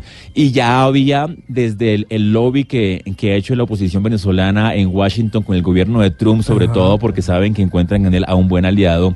Y ya en Colombia con el triunfo de Duque y en Brasil con el triunfo de Bolsonaro se dan cuenta que hay un, un contexto favorable y que muchos países de América Latina también tienen gobiernos que han ido más como a la derecha. Entonces, básicamente, el cambio de perspectiva se da por el contexto de América Latina, por el contexto de Estados Unidos, pero obviamente eh, en Venezuela en cierta medida ya venía ya veía venir esto desde hace años, por eso ha, eh, ha hecho más fuertes sus vínculos con Rusia, con Turquía, con Irán, con China, porque, porque sabe que los vecinos aquí no están muy felices con ella. Incluso Bolivia, que era Ajá. su aliado, Evo Morales siempre estaba apoyando a Maduro y esta vez tampoco. No, todavía está. Sí, todavía. Todavía Pero- está. pero- pero con- su discurso es un poco ya más cambió, blando, Ya ¿sí? cambió, claro, ya cambió. Pues digamos que ahí los que siempre están ahí al pie del cañón son los que los que eh, estuvieron desde el 99. Es Sí, que claro, ya con Chávez. Exacto. con, con Chávez, exactamente. Claro, a- a- además, Nicolás, que hay que tener en cuenta que de esos grandes aliados de cuando hicieron todo esto, eh, UNASUR y la Mercosur y esas alianzas que tenían entre Venezuela y Argentina, finalmente cambian porque el, el discurso de Macri es totalmente distinto al de los Kirchner, eh, Cristina Fernández obviamente, y además de eso, pues también el contexto político en Brasil, como usted lo menciona, cambia radicalmente con Bolsonaro y, terminamos teniendo también en Colombia un gobierno un poco más de derecha y no tan blando en ese discurso como de pronto lo fue Santos, ¿no? De pronto tratando de, de obviar y decir, "Eh, no, no pasa mucho allá. Y ya aquí sí se vuelve a definir esa línea que tuvo Álvaro Uribe durante ocho años contra Venezuela, en parte. Yo creo que, que Venezuela puede hacer lo que llaman ahora el 10 Year Challenge, de ver cómo estaba hace 10 años y cómo está ahora. Y no, en serio, uno se va a 2008, 2009 y estaba muy fuerte todavía, el petróleo estaba altísimo, 140 dólares, estaban los Kirchner, estaba, estaba Correa, estaba eh, la... Correa eh, es eh, otro jugador importante. estaba Lula, estaba el Alba, estaba UNASUR, claro, pues hace 10 años eh, un poco el gobierno de, Chávez Estaba Bachelet en Chile también. estaba Bachelet, estaban, izquierda. o sea, pues estaban navegando, estaban con vientos a favor, porque había buen petróleo, o sea, buen precio, quiero decir, y Hubo gobiernos, una, amigos. uno- una portada de la revista Semana que decía giro a la izquierda, me acuerdo. Además, que, que era como una señal de tránsito, de esas que son eh, amarillas, con, la, con la flecha negra, y decía giro a la izquierda. Y ha- hacía un análisis de eso. Exactamente, pero fíjese que también estaba Uribe en, en Colombia y durante muchos años hubo muchas palabras, se, se decían esto, lo otro por televisión, se insultaban, pero se llegaron a acuerdos también, hubo, hubo eh, eh, mesas de diálogo,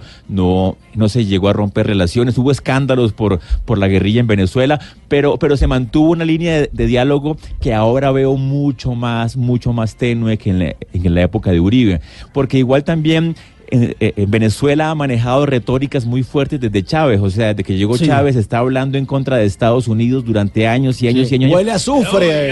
Y los negocios, decía. como siempre, o sea, Estados Unidos ha comprado petróleo de Venezuela durante 20 años con todo Exacto. e insultos de Chávez, con todo y gritos. En las con Naciones todo y- Unidas dijo huele a azufre un día que estuvo eh, George Bush, Bush. Y al día siguiente dijo, bueno, sufre. le decía Mr. Danger estuvo aquí, Mr. Danger estuvo aquí.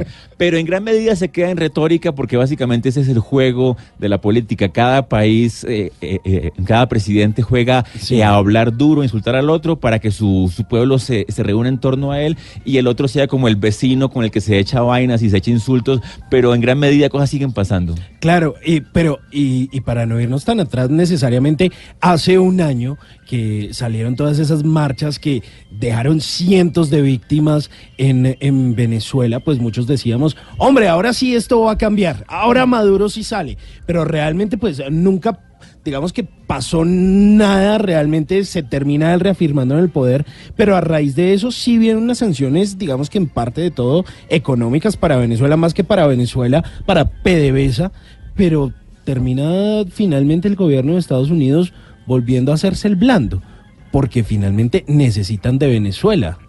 Sí, Sí pues, o sí. eh, pues por ejemplo, hoy mismo estaba leyendo que, que el gobierno de Estados Unidos eh, no va a dejar de comprar petróleo a Venezuela. Pues ayer eh, Maduro dijo que, que cortaba relaciones diplomáticas con Estados Unidos, pero, pero no dijo nada de las económicas. sí. O sea, llevamos ya 20 años y nadie ha hablado de dejar de vender petróleo ni de dejar de comprarlo. sí. Estados Unidos hoy dijo algo que me pareció muy raro y es que siguen comprándole petróleo eh, a, eh, a Venezuela, pero quieren que el dinero le llegue es a Juan Guaidó y no a Maduro.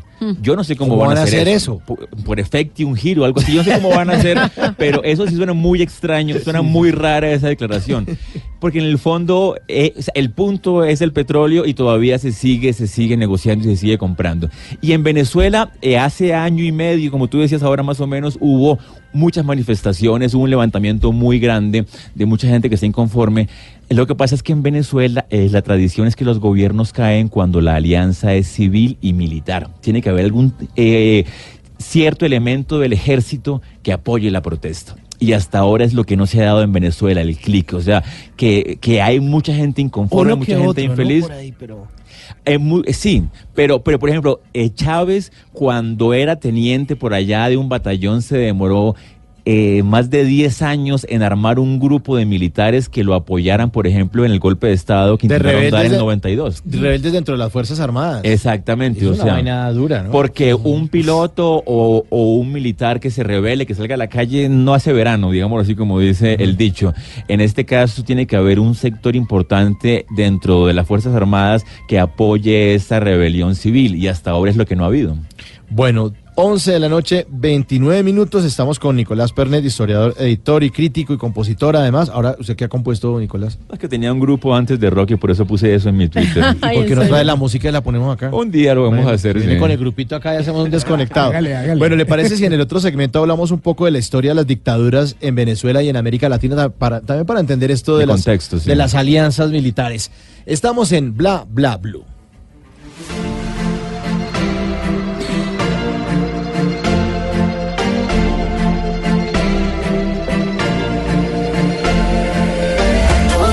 Cuando nos miramos, hubo una química especial. Nos tomamos de la mano, dialogamos y desde ese momento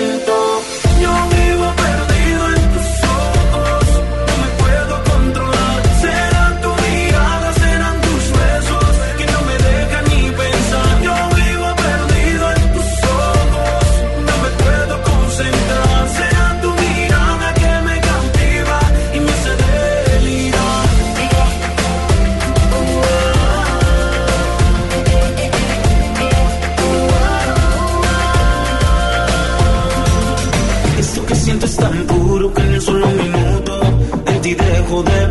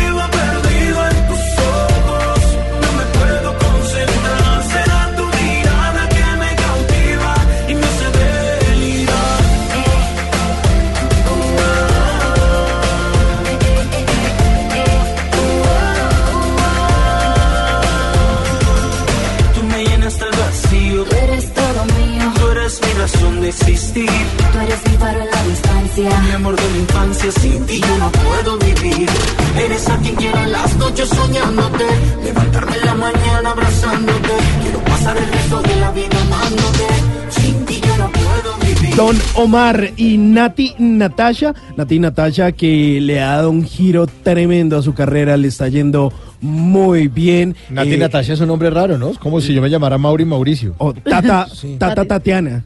O Simon. Simón. O, Sí. bueno, no sé, es, es- es un poco raro. Sim Simón.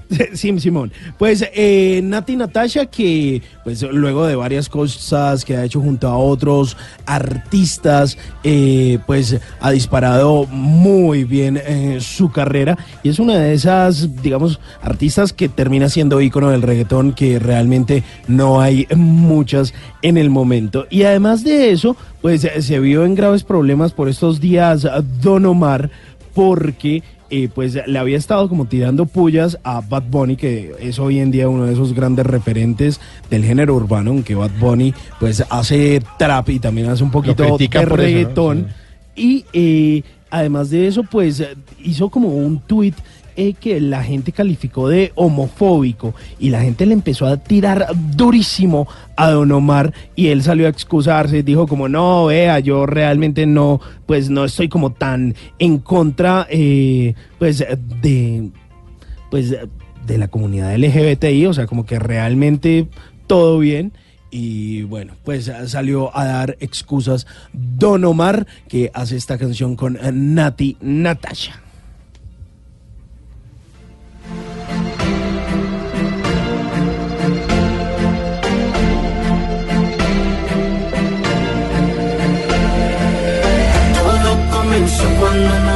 Bueno, con el eh, numeral Putin, bla, bla, blue, ustedes nos están eh, respondiendo esta pregunta. ¿Qué es lo que más le saca la piedra o lo que lo Putin? Más o menos. Linda acá dice la incoherencia. Eh, Mario 851213 dice los trámites ante las instituciones del Estado, Uy, sacar una cita en una tan PS, harta. el Uy. descaro de los políticos, eso me aburre. Uy, los trámites que uno le pregunta, ¿ya postilló? ¿Ya radicó? Sí, Ya- uy, uy. uy, no, no, no. Mr. Kotatsu dice, cuando voy en la bici y veo a los compañeros ciclistas comerse el semáforo, me choca porque además ni llevan casco y las normas de tránsito se hicieron para todos, ¿no es así? Totalmente de acuerdo. En Putin. Eh, Carmen dice, la gente que no usa direccionales. La Laguna también dice lo mismo. Eh, por acá dice, me molestan las mentiras, Amparo, no las soporto. Eh, que me vean la cara cuadrada. Alexandra dice que me vean la cara cuadrada. Eso es como cuando le dicen a uno cosas que uno ya sabe que son mentiras y se las Ah. dicen con actitud. Entonces que le vean la cara cuadrada. Ok. Invades con los testigos de este amor. Hoy te entrego mi corazón. Lo entrego todo por ti. Todito todo por ti. Y te invades con los testigos de este amor. Hoy te entrego mi corazón.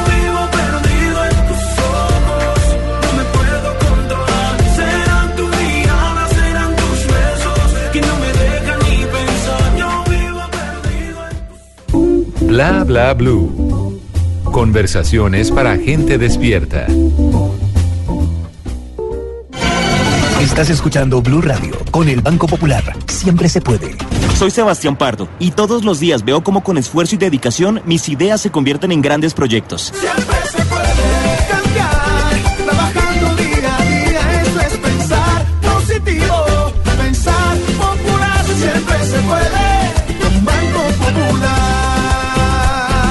Sebastián es cliente del Banco Popular y junto a él pensamos que si vemos el mundo de forma positiva, sabremos que siempre se puede. Banco Popular. Somos Grupo Aval. Vigilado Superintendencia Financiera de Colombia. Bla bla blue. Porque en la noche la única que no se cansa es la lengua. Hey, Mr. DJ, put a record on. I wanna dance with my baby. What's up? Y hay que hacer Ay, hay de todo, pero les cuento que me fascina porque no importa que las actividades no se hagan en Colombia, Colombia tiene presencia. Hay una feria que se constituye como la tercera más importante del mundo en cuanto a turismo, se llama Fitur y esta feria que tiene un, diferentes pabellones gigantes, hay uno que es Fitur Gay. Y ProColombia, en alianza con la Cámara de Comercio LGBT de Colombia, está participando por tercer año consecutivo en esta feria. El evento es muy importante porque asisten cada año más de 250 mil participantes de 165 Wow. países. Entonces, es muy importante porque ahí, durante la feria, ProColombia va a lanzar la guía para el desarrollo del turismo LGBT en Colombia. Además, esta guía es muy importante porque va a ayudar a preparar a toda la industria del turismo a dirigirse a este segmento porque es un segmento que gasta mucho y ustedes saben que los países se mueven con el turismo porque es mucha la plática que se queda cuando lo visitan a uno. Pues el 10% del turismo a nivel mundial es de la comunidad LGBT. el Tremendo dato. 10%. Pues eso es una cantidad Claro. altísima. Claro, gastan mucho. Ganan y gastan mucho. Claro, a- además que Colombia tiene que empezar a abrir las puertas eh, del turismo, no solo para la comunidad LGBT, sino pues para todo, todo el el mundo. mundo. porque realmente hay un potencial muy grande más allá de, del agro, de la minería, de todo eso. Colombia tiene lugares bellísimos para explotar y los extranjeros vienen aquí con billetes. Se enamoran. Dolaritos, papá. Se enamoran. Bueno, les quiero contar de otra actividad. Esta es familiar porque ya llega el fin de semana, ya las familias se quieren encontrar, se quieren reunir. Y en el Planetario de Bogotá, desde el 26 de enero a las 6 de la tarde, pues va a haber una función especial que se ha denominado Miscelánea Espacial. Es una actividad artística para toda la familia. Una hora, solamente caben 175 personas, pero atención porque la idea es que la familia completa vaya y disfrute de esta miscelánea espacial, un formato de improvisación de teatro diseñado para que el público, además de ver cosas lindas, también desarrolle su creatividad, su realidad y su fantasía. Va a encontrar el universo, las galaxias, otras vidas extraterrestres. Esto va a ser como el hilo conductor de todo lo que nos va a hacer reflexionar sobre la relación con el mágico mundo espacial. Una invitación para toda la familia, boletas para los niños a 4.800 pesos, personas mayores y con discapacidad desde 2.800 pesos y los adultos 5.600. Un plan muy económico, pero muy, Muy divertido. chévere. Este 26 de enero a las 6 de la tarde en el Planetario de Bogotá. Los estamos invitando. Me encanta eso.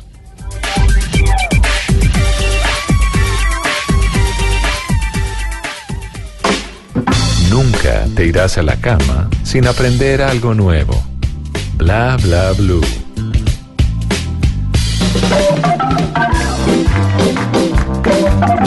Once de la noche, 39 minutos. Nos acompaña Nicolás Pernet, historiador eh, y crítico, porque estamos analizando qué podría pasar en América Latina con esto de que Vladimir Putin habló con, eh, con Nicolás Maduro por teléfono y dijo, no, solidaridad, tranquilo, estamos respaldados. Y nos eh, que quisiéramos entender, porque también nos afana que se incendia la casa del vecino y uno aquí haciendo fiestas diciendo, no, que bajen a Maduro, Ay. que lo bajen. Y no, pero es que es su vecino. No, que incendien la casa de al lado, ¿qué importa? Y uno tiene aquí cilindros de gas y puede chupar por bobo. Claro, y ahora que está hablando del de todo el turismo, por ejemplo, todo el turismo en Colombia, si hay guerra, eso se va al piso, Se va al obviamente. piso. No hay ningún tipo de turismo. Sí, a la gente le empieza a dar miedo. Por ejemplo, esa noticia, lo del carro bomba. Claro. Otra vez cuando de, llevábamos mucho tiempo sin ese tipo de escenarios como tan violentos y ya la gente tenía la confianza, ¿no? Ya nos había cambiado el eslogan, el peligro era quedarse. Sí. Bueno, hablemos un poco, Nicolás, de las dictaduras en Venezuela y, y en América Latina.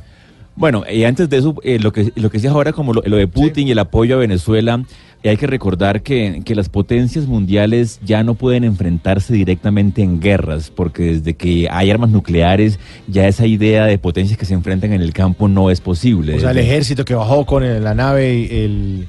Claro, o sea, cuando hubo eh, la guerra mundial que se enfrentó Alemania contra Francia los y todo barcos, esto, ¿no? claro. O sea, ya con armas nucleares eso ya no se puede hacer porque ya se acaba el mundo. O sea, básicamente se acaba el juego del todo porque ya no tiene gracia eh, hacer la guerra para acabar el mundo. La idea era como hacer la guerra para seguir peleando después. Entonces ya con las armas nucleares eh, la idea de potencias enfrentadas directamente no se ha vuelto a dar desde la guerra mundial. Ahora eh, eh, lo que pasó en la Guerra Fría y lo que ha pasado desde entonces es que las potencias se enfrentan a través de países pequeños en donde apoyan los bandos de esos países. Entonces, eh, de esa manera se enfrentó Estados Unidos con la Unión Soviética en Vietnam, en Corea, en Centroamérica, en Afganistán, en todas partes. O sea que la guerra ya no es directamente, sino que es a través de facciones en, en, en diferentes países.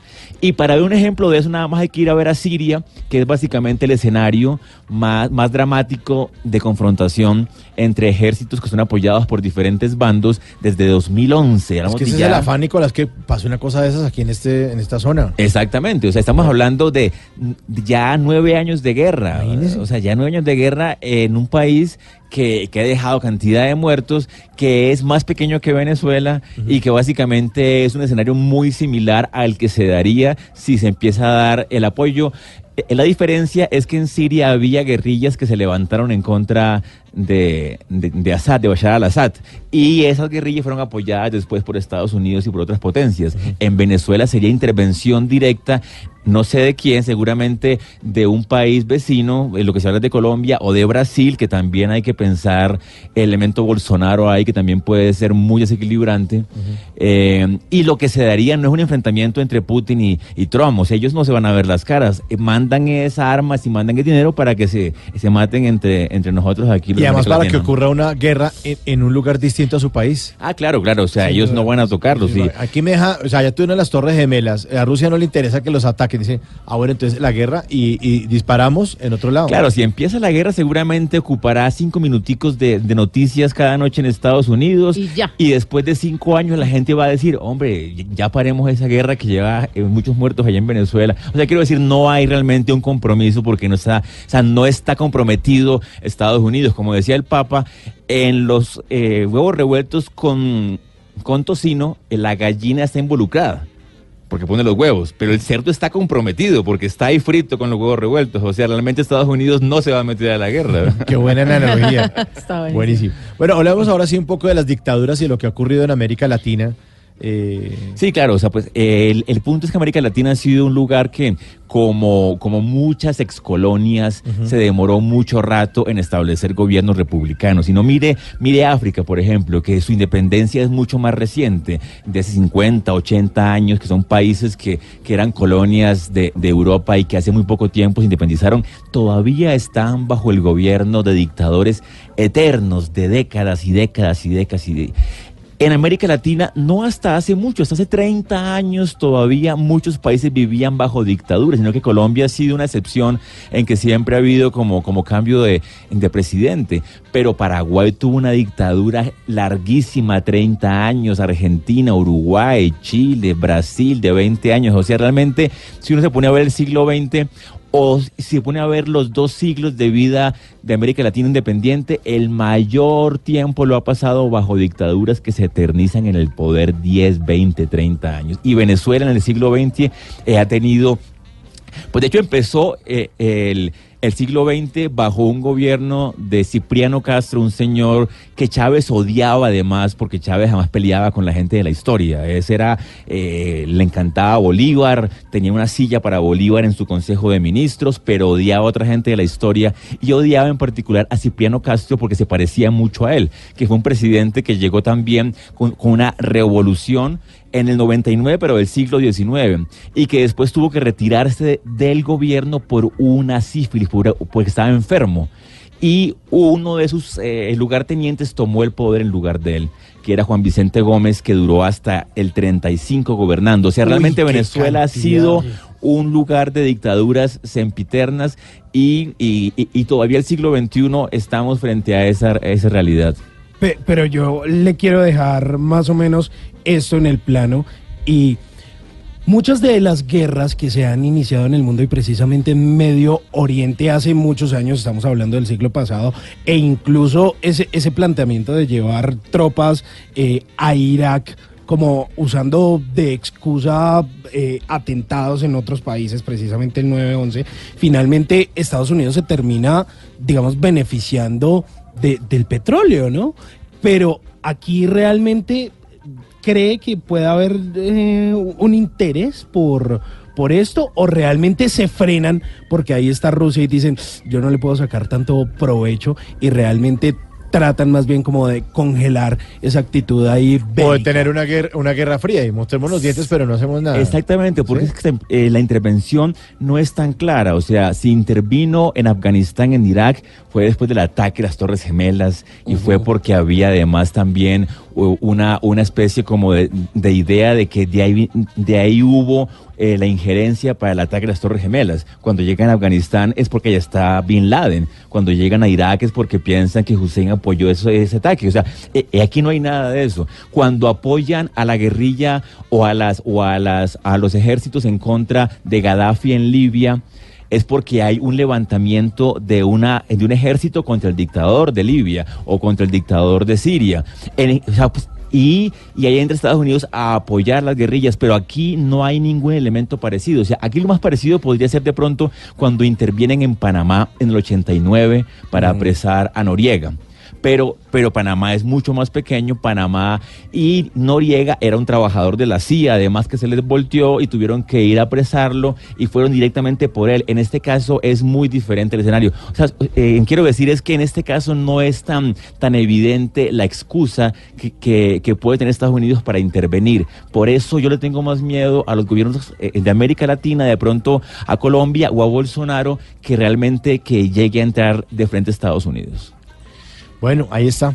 Ojalá que le podamos dedicar esta canción a Nicolás Maduro, de un compatriota de él, Oscar de León, llorarás y llorarás.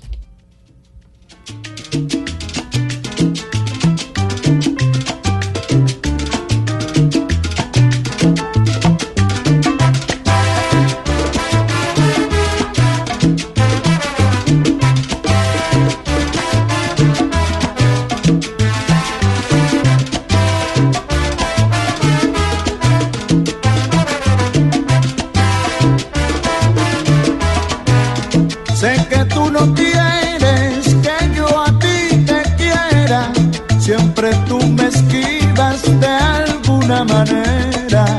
Si te busco por aquí, me sales por allá. Lo único que yo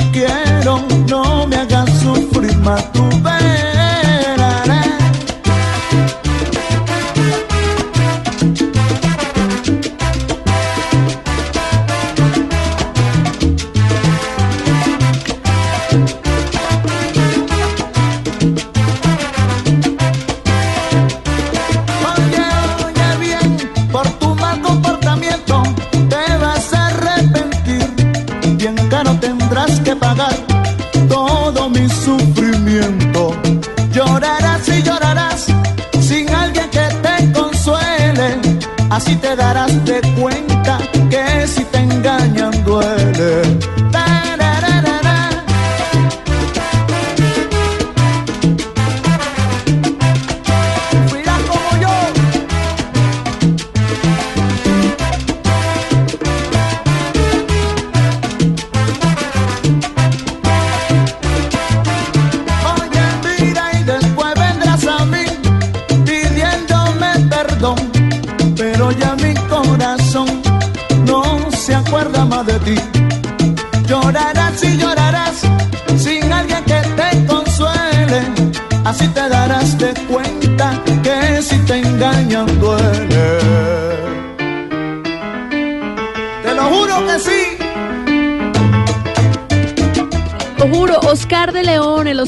salsa, un artista de Venezuela que también en varias oportunidades ha hablado de su malestar con la política de su país, con la situación de sus compatriotas, con lo que está pasando con la gente.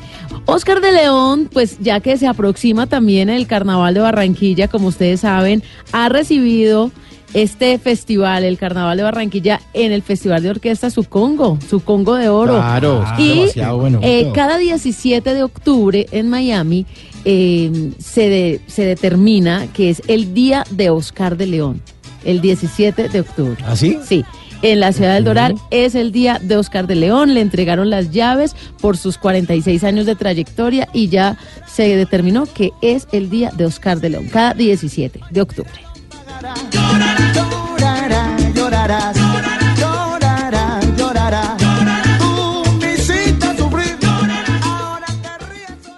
Bla bla blue. Conversaciones para gente despierta.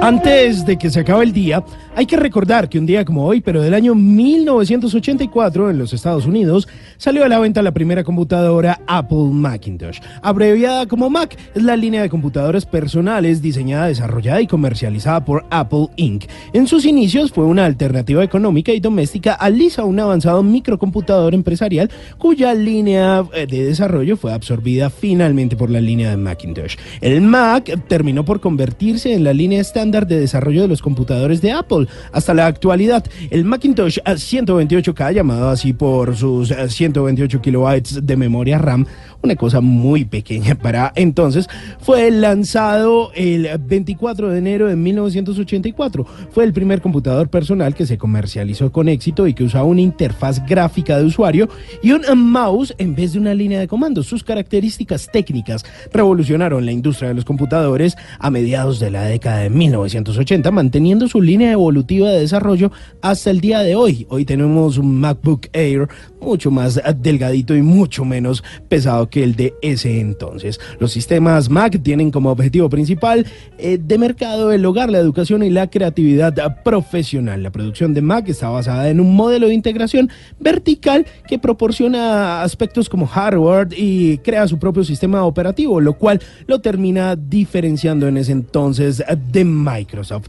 Apple logró convertirse en la primera empresa con un valor en el mercado de un billón de dólares, cruzando el umbral numérico mundial. Su empresa tiene la economía número 16 del mundo y operaba a gran escala en todos los países del eh, planeta. Una combinación y una creación de nuevos dispositivos permitió que los aparatos electrónicos móviles como el iPad y el iPod pues cambiaran la sociedad en la que vivimos. Sin lugar a dudas una empresa con mucho éxito. Antes de que se acabe el día, recuerde que hay detalles en las cosas que terminan cambiándolo todo y haciendo la diferencia. Ese fue uno de los pequeños eh, secretos de Steve Jobs, esforzarse por la perfección y los pequeños detalles. Así que bueno, como dirían en Apple, piensa diferente.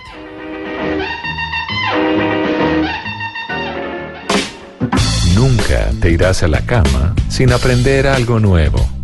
Bla bla blue.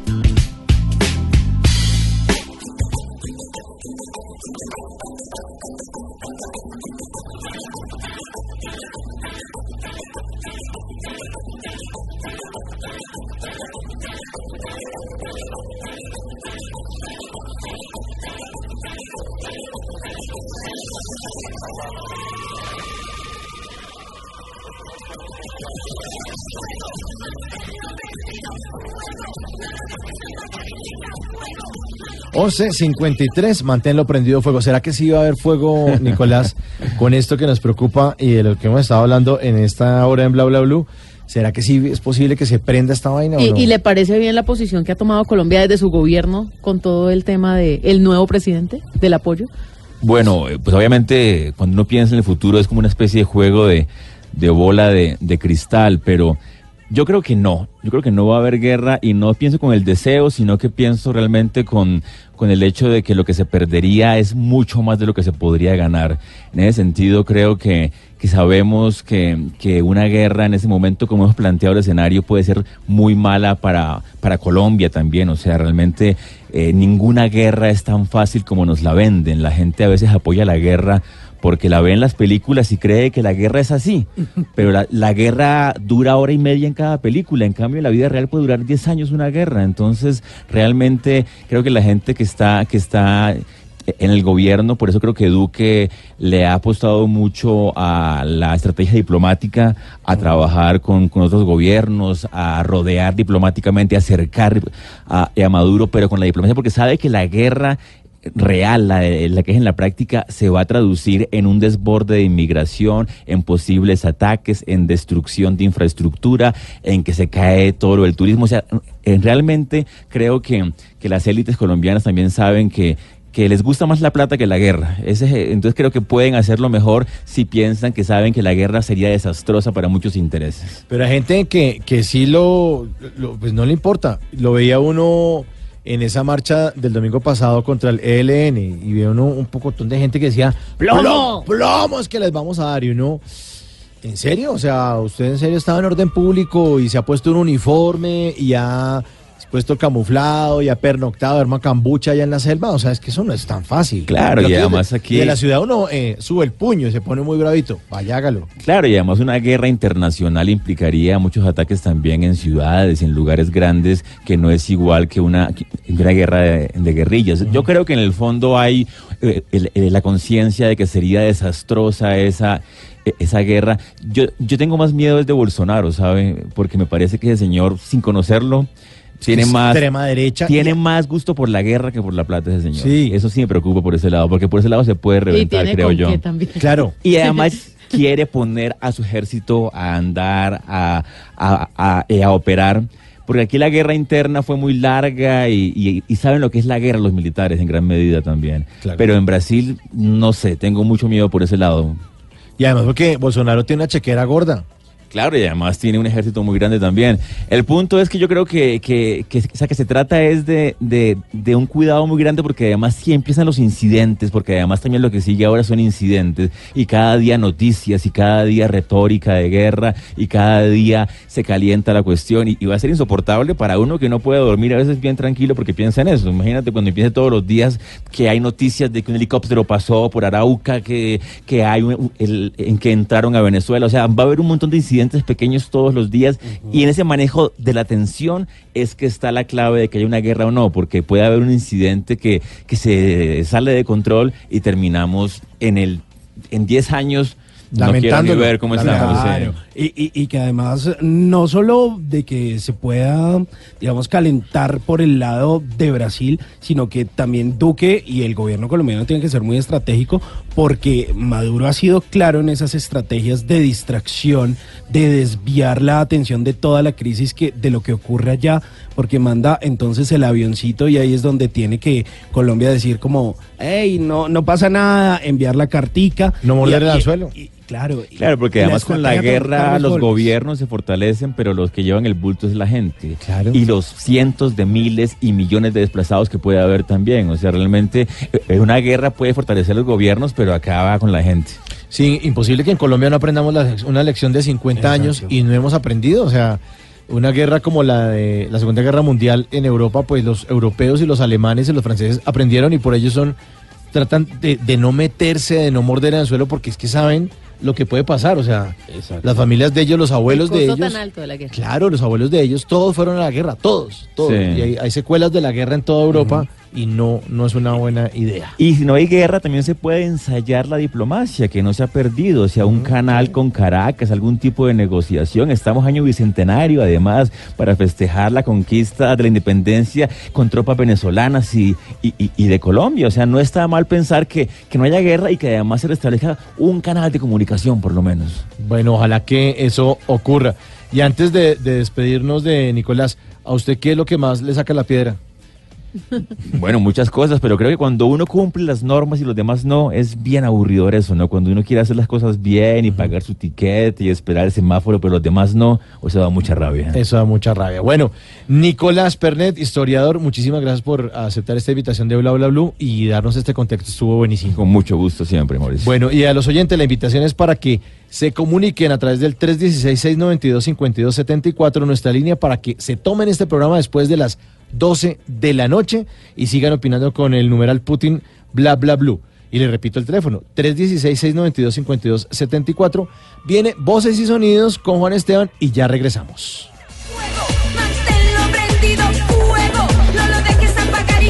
Fuego. Manténlo prendido, fuego. No lo dejes apagar y grita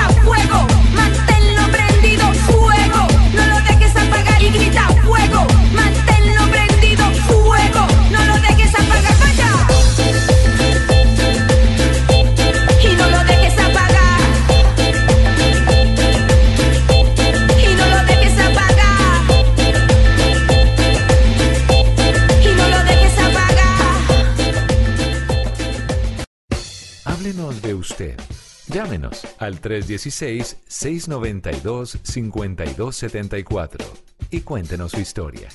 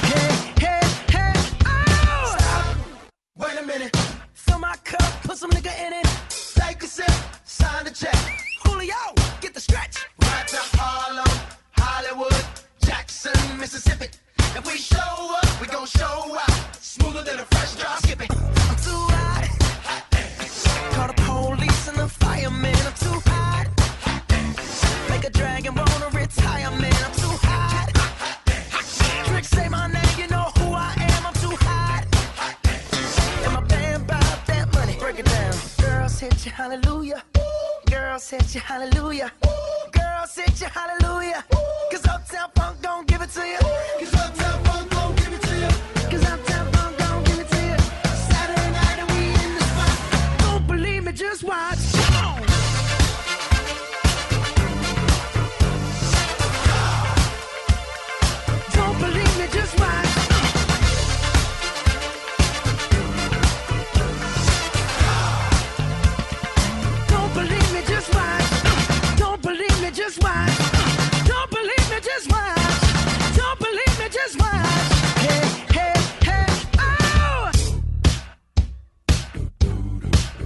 Uptown Funk del productor británico Mark Ronson con la colaboración del cantante estadounidense Bruno Mars.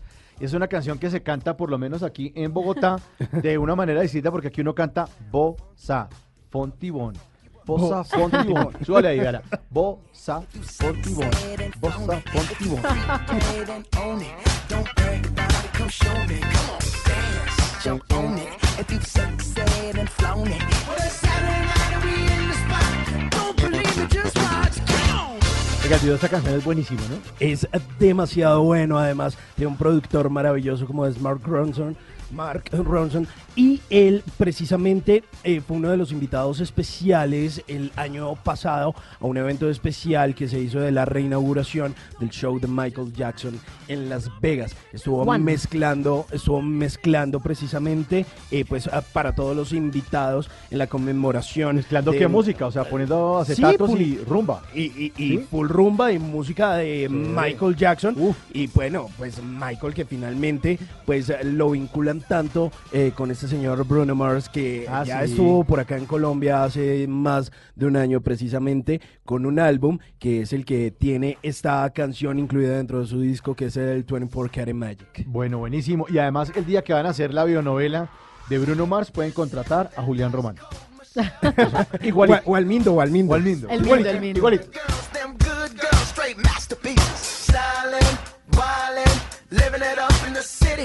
Got Chuck's on with Saint Laurent. Gotta kiss myself, I'm so pretty. I'm too hot. Call the police and the fireman. I'm too hot. Make a dragon wanna retire, man. I'm too hot. Say my name, you know who I am. I'm too hot. And my band bought that money. Break it down. Girls hit you, hallelujah. Girls hit you, hallelujah. Girls hit you, hallelujah.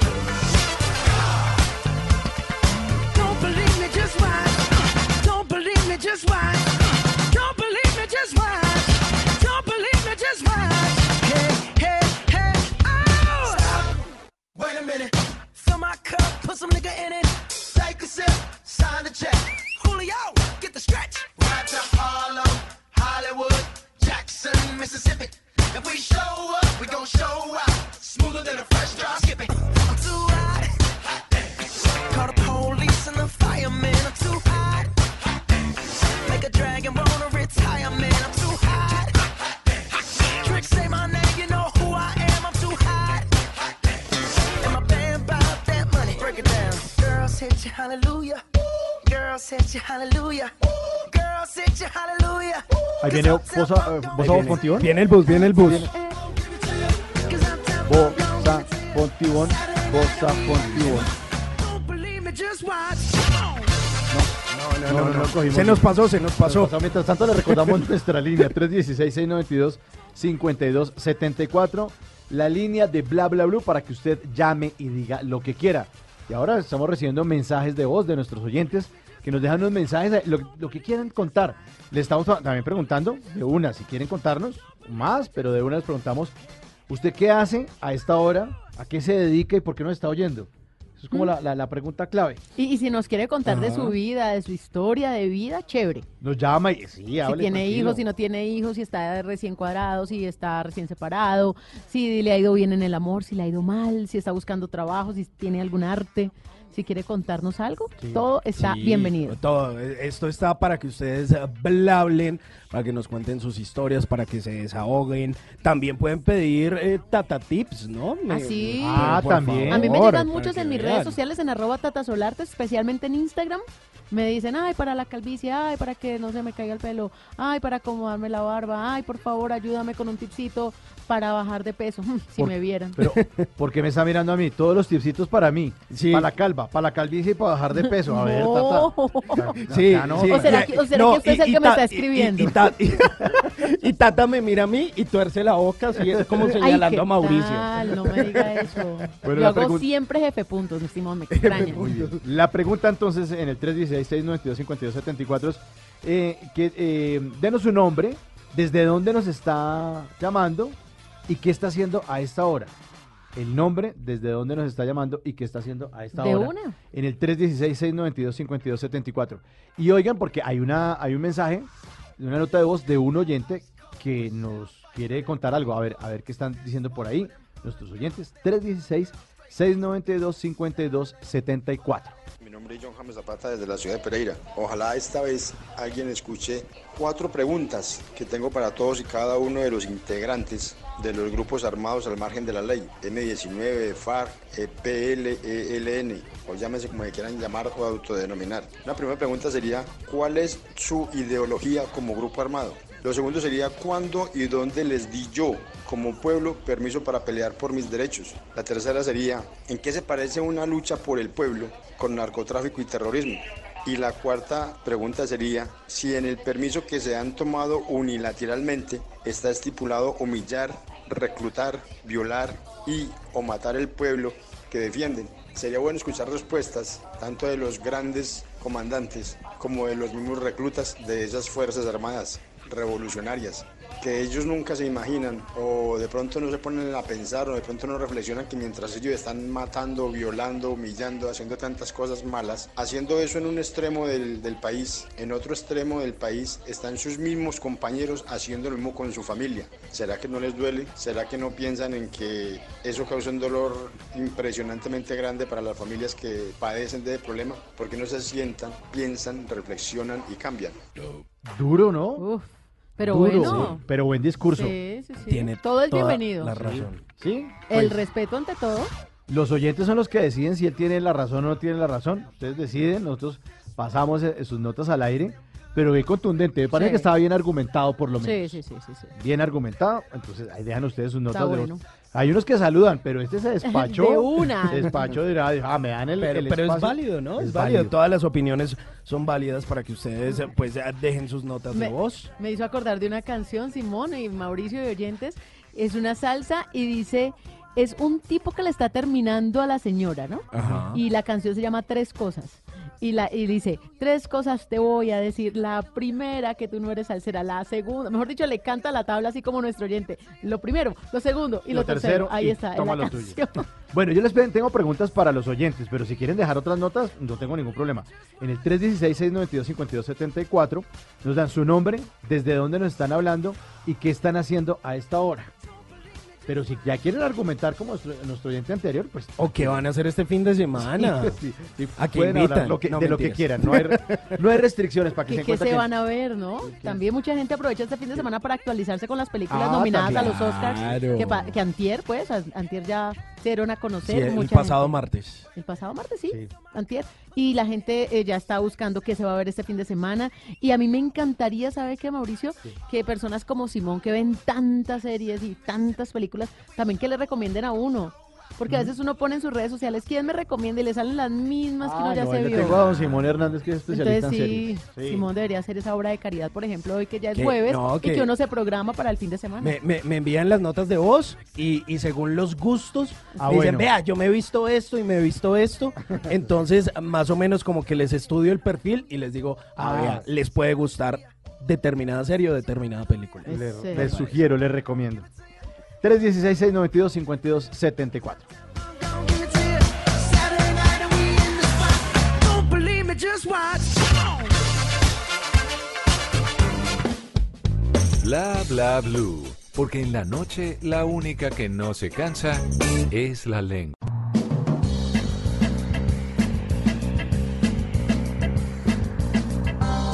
Porque la vida viene sin instrucciones, llega Tata Solarte con los Tata Tips. Tengo un data tip que yo personalmente lo estoy poniendo en práctica porque terminamos el programa a la una de la mañana, llego a mi casa a eso de la una y treinta de la mañana y aunque tengo mucho cansancio del día, voy a poner la cabeza en la almohada y no tengo sueño. ¿No les ha pasado? Sí, a mí también me pasa eso. Y por ejemplo, ayer me dieron las 2 y 45 y yo ahí con el ojo abierto. Y dije, no, tengo que hacer algo porque una mala noche dura todo el día. Todo el día. Eso es verdad. Pues les tengo esta recomendación para que la hagan porque eso me pasó antenoche y anoche lo hice y me funcionó. ¿Cómo hacer para quedarse dormido rápido? Me Y interesa, me interesa. Porque esto es un consejo de experto, de médico que atiende el sueño. Porque hay enfermedades Relacionadas con el sueño y el trastorno del sueño es de las más comunes. Uy, sí. Y, y a medida que uno va creciendo, que, que lo van cogiendo los años, ya dormirse Uy, le va sí. costando mucho más. Claro. Y además también, porque es que si usted se dormiera tarde y se despertará tarde, pero usted se duerme tarde, pero se tiene que despertar temprano, Es entonces ahí no es negocio. Bueno, esto es una recomendación ya acompañada de todo lo que ya sabemos, que antes de dormirse pues no coma muy pesado, comida liviana, ligera, eh, pues evite café o bebidas estimulantes, todo esto, van asumiendo que usted hace todo y aún así le cuesta trabajo dormir, pues mire, haga esto y le va a funcionar. Usted ya está en su cama, ya está en pijamado o sin pijama, como duerma. Ok. La respiración, pero tome nota del tiempo, porque es que esto viene con segundos incluido.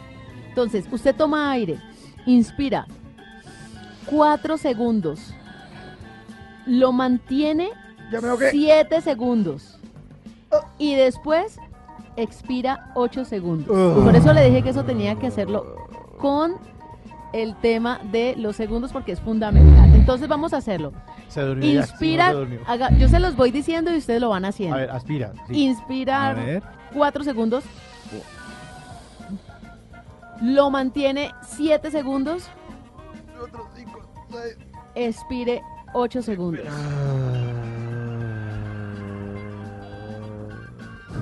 Usted hace este Ok. proceso tres veces antes de dormir y lo va a dejar relajado y preparado para conciliar el sueño. Lo primero dura cuatro segundos mientras toma aire. Ajá. Lo mantiene 7 segundos y lo bota en 8 segundos. 4, 7 y 8. 4, 7 y Cuatro, 8. aspiro cuatro. Y lo ya. retengo siete, Siete. y expiro en ocho. Ocho. Y me está dando como sueño. Pero hágalo después de la una de la Hágalo mañana.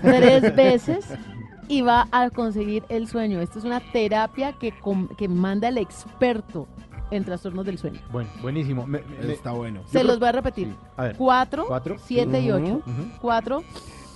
Aspiro. Toma aire. 7 segundos lo mantiene y 8 expira. Ah, Listo, pero funciona muy bien, ¿sabe por qué? Porque aquí está Sueños de Diego Torres.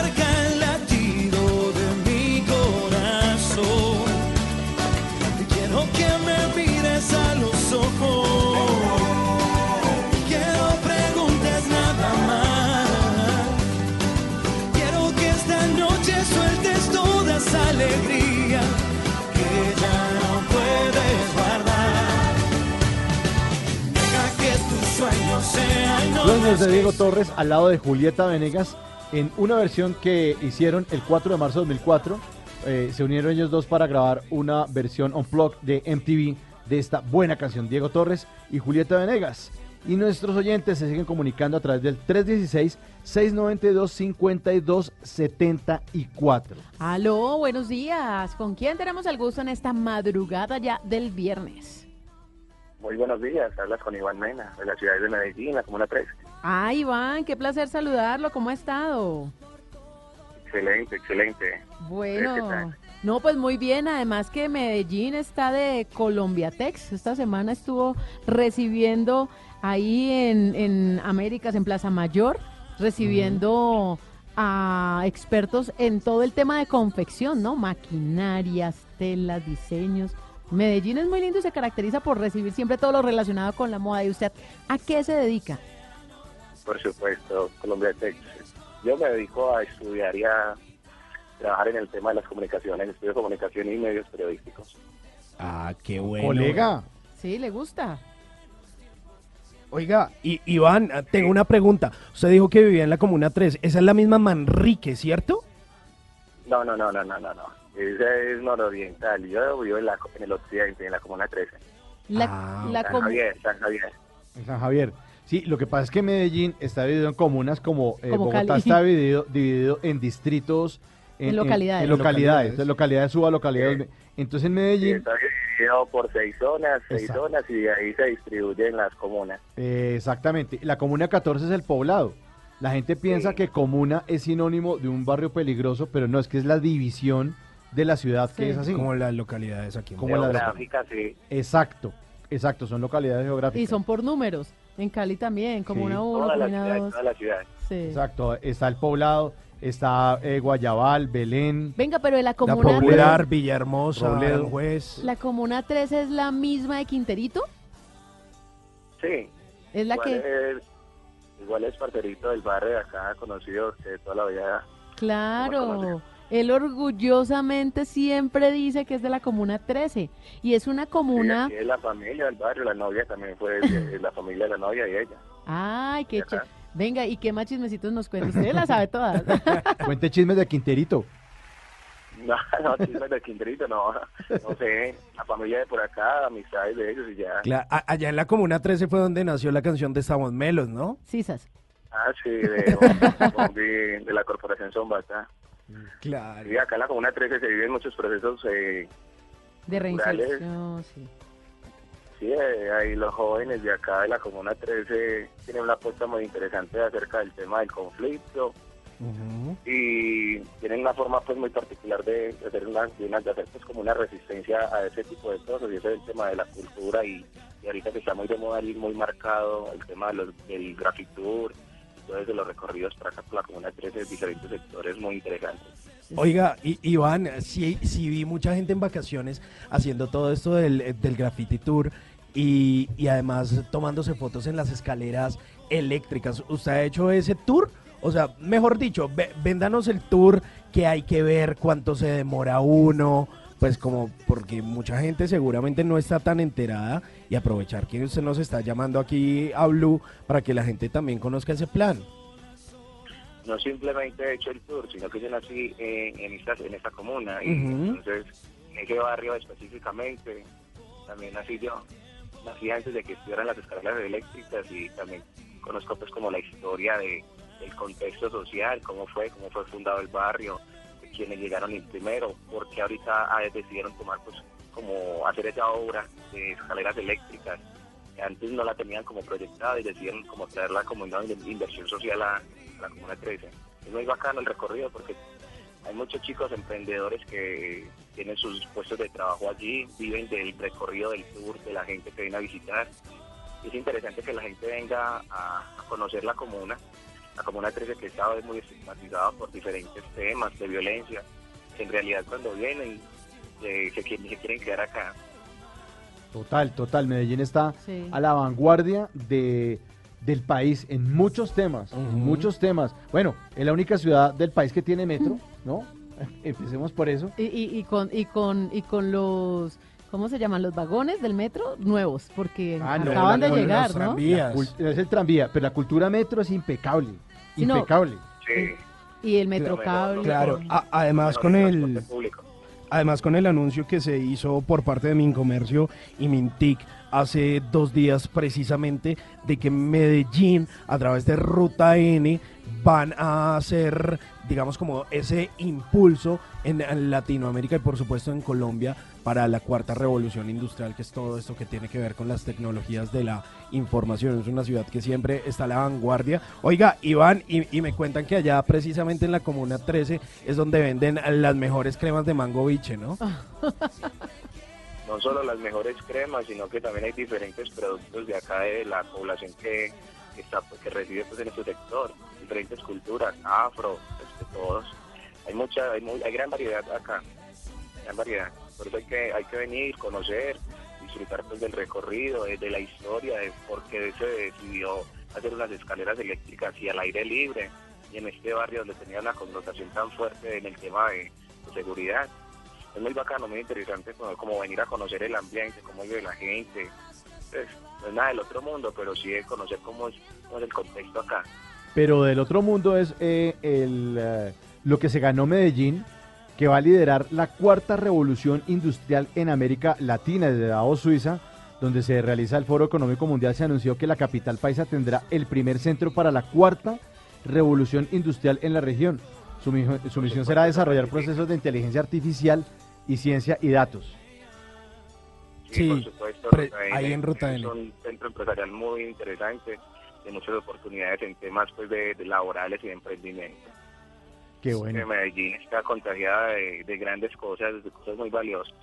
Claro, A- además que me gusta que todo eso suceda en Medellín, ya hace eh, al menos unos, en el 2015 precisamente Medellín eh, fue reconocida como la ciudad más innovadora del mundo gracias a todos esos procesos que estaban llevando a cabo en, en Ruta N, que es ese edificio allá en la ciudad de Medellín que es como toda esa incubadora eh, de proyectos, de emprendimientos, de tecnología. Y ahora pues con ese eh, anuncio que hacen pues desde Davos y además apoyado con Mincomercio y con Mintic, pues obviamente esto va a potencializar no solo eh, la, la casa de talentos porque a muchos jóvenes se les van a abrir las oportunidades, sino que pues también va a seguir mejorando la imagen de Medellín, que es todo lo que queremos y no solo de Medellín sino del país porque eh, a eso es a lo que se le apunta en el futuro, eh, realmente que los jóvenes tengan oportunidad de empleo y pues la tecnología va a ser precisamente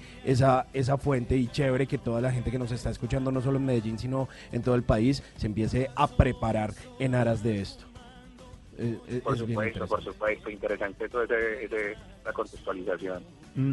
Es importante la gente también del país, de todas las regiones del país, que vengan y conozcan la ciudad como tal, todos los sectores, que puedan descubrir grandes, grandes oportunidades también laborales y educativas acá en Medellín, que Medellín acoge a, todo, a toda la gente que quiera venir a aportarle a la transformación. Claro, Iván.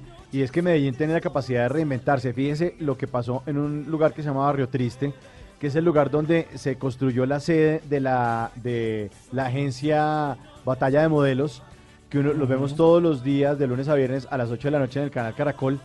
Es el- ese edificio es hermosísimo y, y- y la locación es increíble y está construido en un sector que se llama Barrio Triste. Yo, viví- Sí, yo viví en Medellín dos años, tuve la oportunidad y la fortuna de vivir en Medellín dos años y Barrio Triste no, no- no es un barrio tan chévere y ellos se reinventan. Los países son así, como que empujan el carro para el mismo lado y dicen, bueno, vamos a jalarle esta vaina, vamos a construir Yo esto. pensé que estaba en un sector wow. No, no. Porque el edificio se ve hermoso. hermosísimo, hermosísimo. Una ciudad muy bella. eh, era un contexto social en ese punto, era un contexto social muy difícil en años atrás, pero la administración ha venido eh, invirtiendo socialmente recursos para que diferentes jóvenes y población aledaña a ese sector pueda como tener mejores oportunidades de empleabilidad y de aportarle también a la, a la, a la transformación que lo que quiere pues la administración municipal. Bueno, Iván, muchas gracias por comunicarse desde Medellín, donde nos escuchan a través de los 97.9 de Blue Radio Medellín. Qué Un abrazo para todos los para todos los paisas y los queremos eh, eh, honrar y los queremos felicitar por esa ciudad tan hermosa con esta bella canción de Pala que se llama Medellín. De la mañana y la esperanza que se ufana de volver al ring. Doce mediodía y una fe que todavía pinta pa' festín. Cinco de la tarde pa'l valiente y pa'l cobarde otra vez tilín, tilín. En el melodrama que se llama Medellín. Esta cosa extraña de cargar a las montañas en el maletín.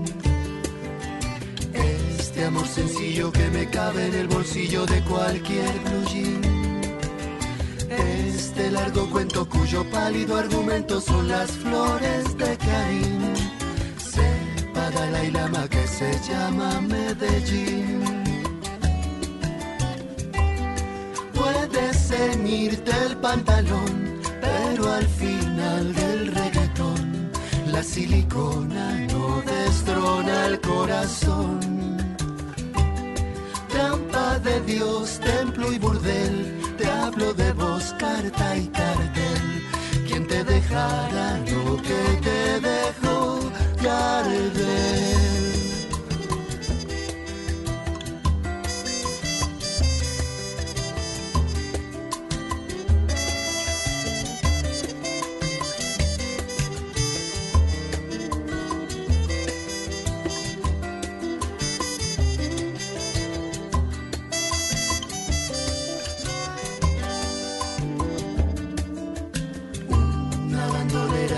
Disfrazada de enfermera aunque sin botiquín. Una niña buena que en la noche se desvela sin su bicodín. Una afrodisíaca muñequita tan sudaca y con complejo de Berlín. Es esta amalgama que se llama Medellín. Pero el carajito que se burla de tus gritos sobre el trampolín. Este lazarillo que te alumbra con cerillo sobre el polvorín. Aunque quema y arde cada viernes por la tarde, colorado colorín. Ama el holograma que se llama Medellín. Puedes ceñirte el pantalón, pero al final del reggaetón, la silicona no destrona el corazón. Trampa de Dios, templo y burdel, te hablo de voz, carta y cartel. ¿Quién te dejará lo que te dejó Gardel?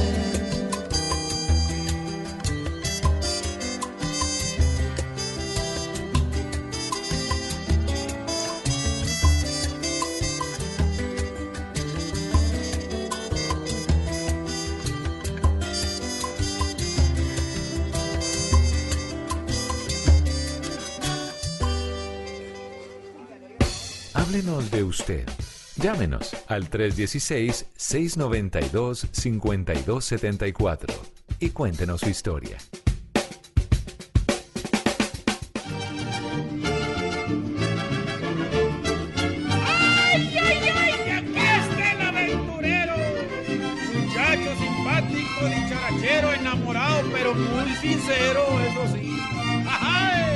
Llegó el aventurero! Ay, el aventurero llegó. El novelero también. El, ay, también novelero. El peliculero. El peliculero, para que no lo dejen en visto. ¿Cuáles son esos tips? Para que no le monten la película de dejarlo en visto. Para que no se cuadre con una chaucera. Para que, vea, pa- pa' que no le hagan show. Pues hoy no traje sombrero, pero sí traje esta gorra. Véala que dice director. Uy. Director. ¿De qué? De, de cine. De cine. Pero ¿y las botas te- texanas por qué? ¿Por Roma? Eh, no, no, porque es que como estaba en Austin, Texas, entonces me, me compré estas botas texanas. ¿Me, me lucen? ¿Sí? ¿Se me ven lindas? Muy bo- no, están muy No. bonitas, muy bonitas. Así con- ¿Es piel de culebra o qué es esa? ¿Por qué Eh, camina así? No, no, como de, eso es como, como de cocodrilo albino. Pero mire, eh, póngale cuidado. Traje la gorra de director y mis eh, botas texanas o tejanas porque vamos a decirle a nuestros oyentes un par de tips para que salgan con esa mujer a la que le gusta el cine. Yo sé que ustedes estuvieran hablando de cine. Y por esta época estos todos nos días que gusta no el cine. estuve, pero entonces, en un esfuerzo y casi que en una obra de caridad, pues le damos luz y vida a nuestros oyentes con esta herramienta, con estos ah, daticos que espero que sean de gran utilidad para que no los dejen en visto, porque de pronto usted puede que no sea tan agraciadito, puede que usted se esté esforzando por eh, llevarla al cine y gastarle maíz pira, gaseosa, perrito caliente y lo sigan dejando en visto. Así que mejor tome nota de estos ah, datos curiosos para descrestar y usted le puede decir al oído antes de empezar la película ahí en los cortos. ¿Sabías que la película de Titanic eh, costó 200 millones de dólares? Mucho más que la construcción de ese mismo barco al que le hicieron eh, película en la década de los 90. Uy. O usted le dice, tú quietica, porque yo me muevo. No tan rápido como Bruce Lee, pero ¿sabías que Bruce Lee eh, se movía lo suficientemente rápido, tanto que algunas veces tenía que disminuir su velocidad para que sus movimientos se notaran bien ante las cámaras? Uy. Ah, Qué para que dato tan vea. bueno Y usted, usted le va subiendo como el, el, el bracito, como que se le va acercando. Sí. Pilas, pil- sí, como abrazando y pilas que, que las sillas pues como que le queden junticas y, es- y el separador ahí donde se pone la gaseosa como que usted lo alza para que la pueda abrazar bien. Se Eh, pone como pulpo de buscando a Nemo. Sí, eh, usted le decía, ¿sabías que el pato Donald fue censurado en Finlandia debido a que no usa pantalones? Uy, qué ¿En serio? Yo no sabía nada, ¿en serio? para que vea. Y o usted le dice, ¿te acuerdas de la famosa escena de la película Psycho? Donde Marion Crane es asesinada en la ducha. Pues eh, eso no era sangre, bebé. Era jarabe de chocolate para simular la sangre. La psicosis. Sí, psicosis. Sí. O por ¿Jarabe de ejemplo, chocolate? Sabe sí, sí, mucho. sí. Ay, sabe muchos. Sí. O por ejemplo, ya, por, por el lado tierna, para que usted le dé el gancho. De usted- Bambi, cosas así. claro. Usted, usted le, le, le gasta gaseosita para el cine, pero si quiere, pues la puede meter envenenadita. ¿Envenenada la, la gaseosa? Sí, claro. Hombre. No, mentiras. mentiras. Oiga, pero, pero Yo sí mucho combino las gaseosas en el sí, mucho. ¿y eso una borracha? Sí.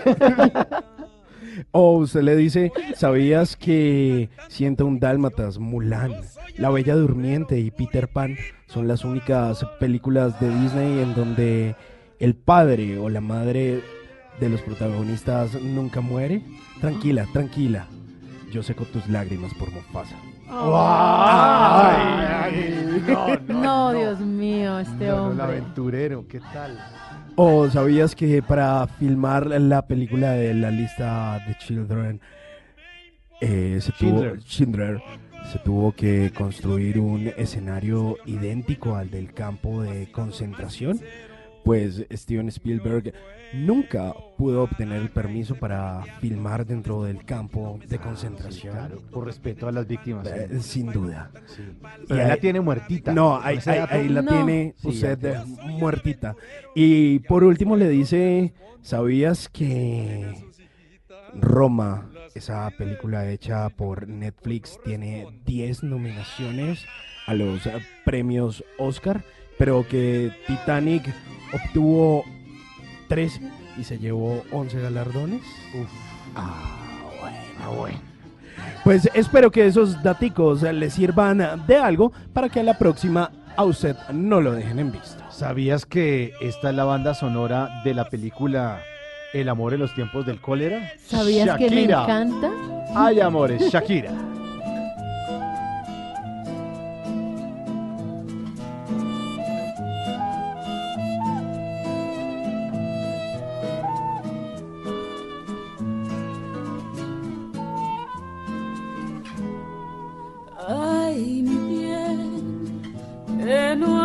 Yo por ti? Por tenerte un segundo alejados del mundo y cerquita de mí. Ay, mi bien, como el río Magdalena, que se funde en la arena del mar. Quiero fundirme yo en ti. Hay amores que se vuelven resistentes a los daños, como el vino que mejora con los años. Así crece lo que siento yo por ti. Hay amores esperan al invierno y florecen. Y en las noches del otoño reverdece, tal como el amor que siento yo por ti.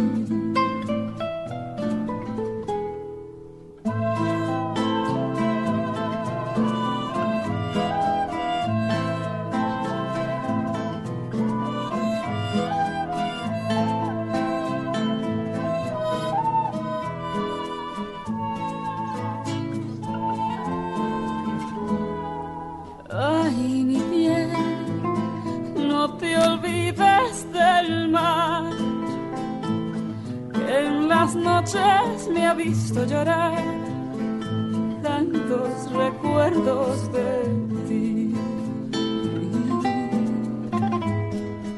Ay, mi piel, no te olvides del día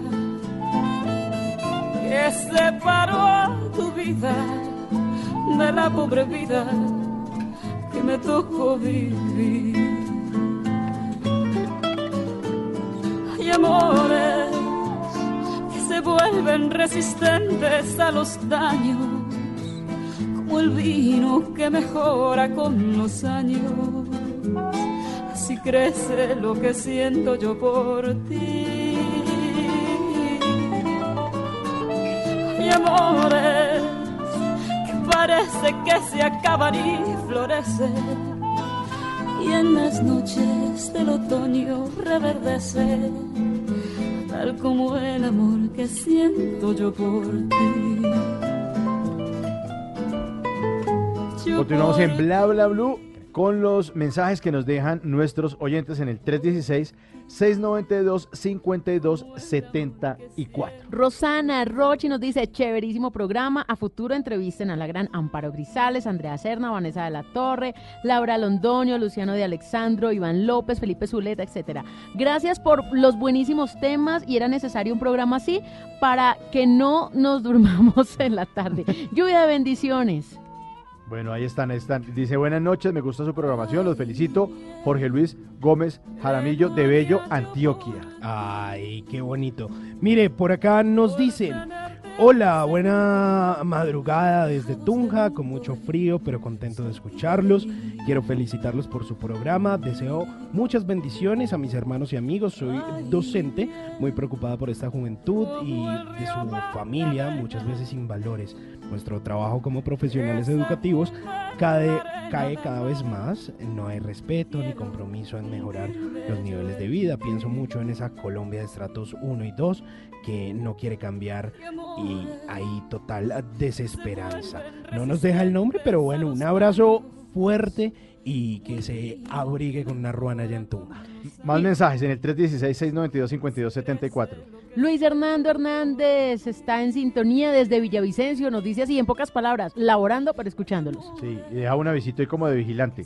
Un, un- un- Sí, un emoji el como de vigilante. Sí, señor, no se va a quedar dormido. Numeral, hola, bla, bla, blue. Hola, hola, hola. Feliz programa para todos. Blue, como siempre, compañero en todas mis actividades. Yo calificando tesis de maestría y con la compañía de Blue, la jornada es más agradable. Pues aquí estamos tratando de acompañarlos en este pedacito de noche.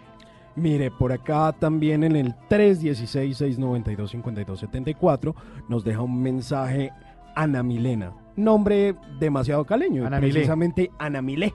Nos saluda desde Cali, nos dice que está trabajando juiciosa a esta hora de la madrugada y escuchando el mejor programa, Bla Bla Blue. Y nos ponen cafecito, hola, los Ay, saludo a todo el equipo de Blue Radio desde Armenia, Quindío, el eje cafetero, no dice quién, pero nos mandó cafecito. Gracias, aquí nos lo vamos a tomar calientito. Uy, no, Sí. no sirve, no sirve. Delicioso. Y este último, hola, bla, bla, blue. Soy William Alexander Quintero. Y los escucho desde Fuente de Oro en el departamento del Meta. Un saludo, camarita, allá para el departamento del Meta, sí señor. Y a nuestra oyente en Cali, Ana Milé, les tengo la canción. Ana Milé. Ana Milé, del grupo Nietzsche.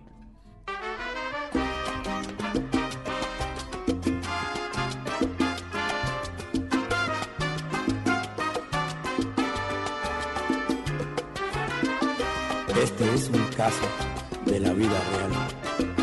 Ojalá nunca toque las puertas de su hogar.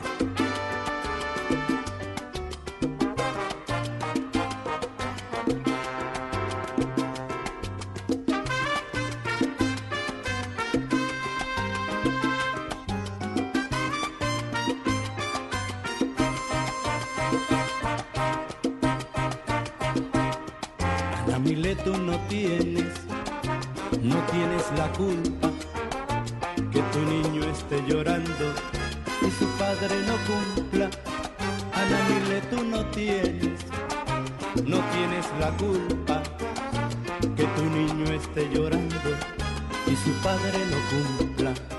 Fue tu inocencia, joven mujer, al dejarte convencer y el consejo que tu madre te dio un día no supiste obedecer. Porque como Pedro por su casa aquel hombre se paseó, con la risa te engañó, se robó tu corazón. Y lo que tú y yo planificamos un futuro realizar, en sueños quedó al llegar aquel hombre a nuestro hogar. Queda un camino de piedra y filo y la revancha queda el destino. Luz de esperanza corre y alcanza. Justicia arriba está la balanza. Firme y altiva sigue tu vida. No pares niña, aún no está perdida. La mano fuerte que hoy te fue esquiva. Tierna y segura parece y ríes. No llores, no llores. Mi niña, no llores, no llores más no llores, no llores, no llores, no llores más, no, por favor.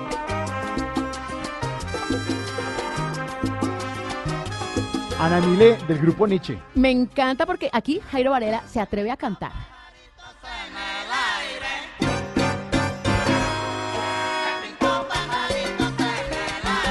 Le pintó pajaritos en el aire. Después, versión Ajá. urbana, Andy Rivera ca- sacaría la, la canción de Le pintaron pajaritos, en, el aire, basado en este Te juraron coro un falso amor y no creíste. Pues mire, durante muchos años eh, se preguntaba a la gente, así como cuando uno se pregunta, ¿cómo se pregunta? Eh, nos pre- Uy, nosotros nos preguntamos.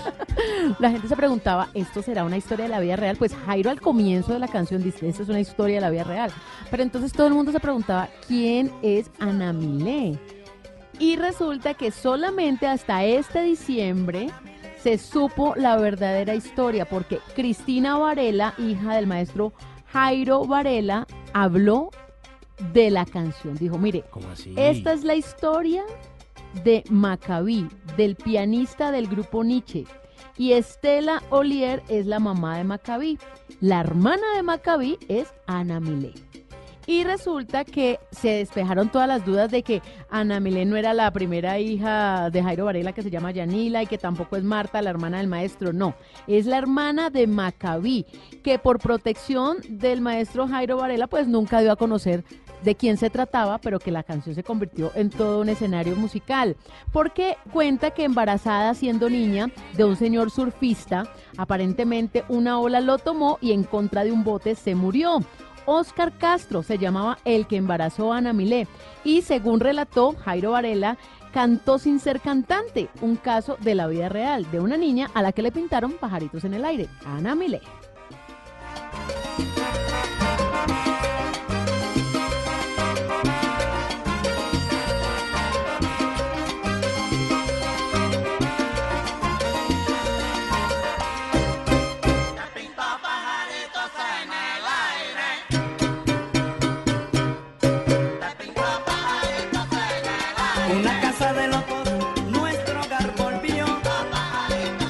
El grupo Nietzsche que va a estar en el festival Stereo Picnic este 5, 6 y 7 de abril, al lado de una cantidad de bandas que son de música alternativa, ¿no? Y pero Grupo Nietzsche lo metieron en este cartel, lo que llaman ahora el Nine Up de Stereo Picnic. Van a estar, y ya está el conteo regresivo de Stereo Picnic. Ya hoy es viernes 25, faltan exactamente 69 días para que arranque ese festival. Va a estar la locura, porque mientras unos están oyendo bandas súper dementes Ajá. y están todos medio oscuros y uy, qué buena banda. No, Grupo Nietzsche y uno echando paso con esta canción. Y lo bueno es que el grupo Nietzsche es como el vasito de agua, eso no le cae mal a, A nadie. nadie, a Yo no conozco, no conozco a un ser sobre la tierra que me diga qué malo el grupo Nietzsche. No lo conozco, no O- lo conozco. O que no baile el Grupo Nietzsche. No, que no se sepa algo sea, del po- grupo Nietzsche. Por, por más hipster o Sí. alternativo que O usted loco. sea, Sí. se, se va a bailar el grupo Nietzsche. Además está dentro de esos eh, grandes artistas que se van a presentar. Mire, van a estar los Arctic Monkeys, que estuvieron celebrando hace dos días el Día de los Arctic Monkeys. Kendrick Lamar, que hoy es en día uno de los grandes referentes del hip hop. The Prodigy, que es una de esas bandas alternativas gigantes por esta época, los 21 Pilots, Disclosure, que es uno de esos DJ set geniales, DJ Tiesto, que obviamente toda la A trascendencia e importancia en la música electrónica, Sam Smith, ganador de Grammy, además ha hecho banda sonora eh, para las películas de James Bond, Interpol y también Years and Years, y ahí va a estar también el grupo Nietzsche. De mis favoritos ahí, el grupo Nietzsche y Kendrick Lamar. No, buenísimo.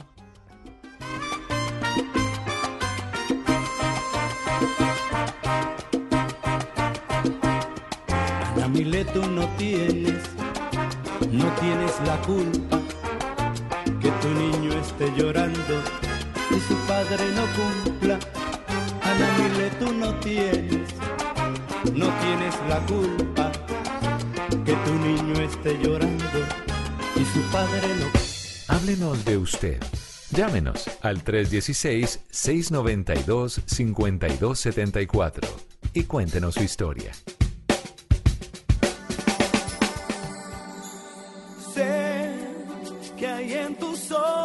Con solo mirar que estás cansado de andar y de andar y camina girando siempre en un lugar.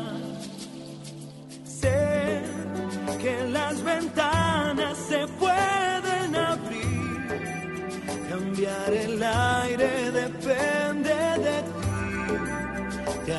ayudará, vale la pena una vez más saber que se puede, querer que se pueda, quitarse los miedos, sacarlos afuera, pintarse la cara color esperanza, tentar al futuro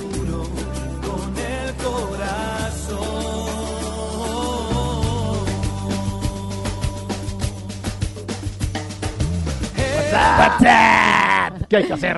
Yo con esta canción toda romántica, toda llena de paz, de tranquilidad. este-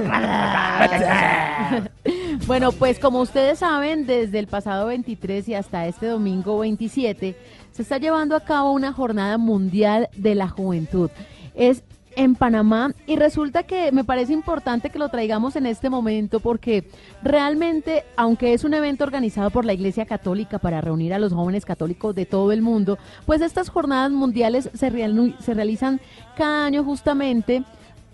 Es el día en que los jóvenes dicen, pero no a la iglesia, al mundo, que quieren un lugar tranquilo para vivir, que ellos son el presente y el futuro y que vale la pena apostarle a que hagamos cosas movidos por la fe, por la esperanza y por eso esta canción.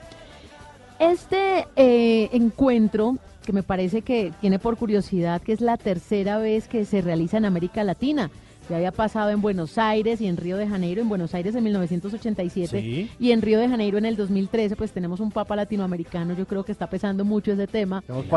Y ahora en el 2019 vuelve y juega y está en Panamá con jóvenes de todo el mundo. Estas jornadas las organiza cada diócesis del mundo el día de Domingo de Ramos y por eso este domingo pues va a ser ya como su ciclo de terminación de todo lo que fue esta semana, llena de paz, de armonía, de tranquilidad, pero sobre todo de la voz de los jóvenes diciendo que quieren un mundo distinto, un mundo mejor, un mundo en eso paz. se trata.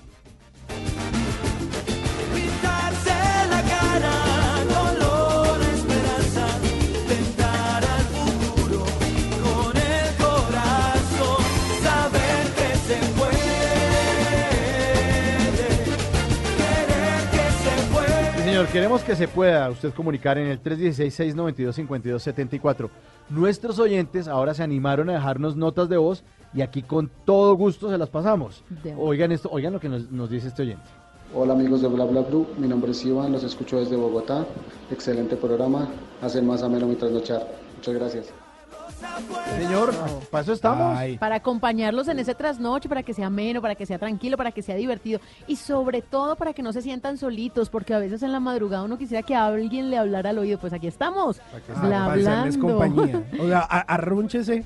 Venga, un abracito. Escríbanos en nuestras venga. redes sociales, también ahí Tranquilos. contestamos. Sí, 316-692-5274. Ahí estamos y hasta aquí llegamos. Ay, ¿cómo así? Sí, ¿Ya? ya, ya nos toca ¿Hasta el lunes? Sí, sí, hasta, hasta el lunes volvemos. Eh, muchas gracias a todos nuestros oyentes por esta semana maravillosa eh, que nos permitieron eh, dejar que los acompañemos, que los acompañáramos durante tres horas desde las 10 de la noche. A los invitados que estuvieron esta semana también que estuvieron A maravillosos. Marcela Alarcón, Sí, que a nos Marcela acompañó Alarcón. dos días, tres Ah, días, tres días. sí, sí. A todos un abrazo muy muy grande y nos encontramos el próximo lunes aquí en Blue Radio a las 10 de la noche. No pierdan la esperanza. Nunca. Nunca. Y el color, y el color tampoco. Chao. Chao.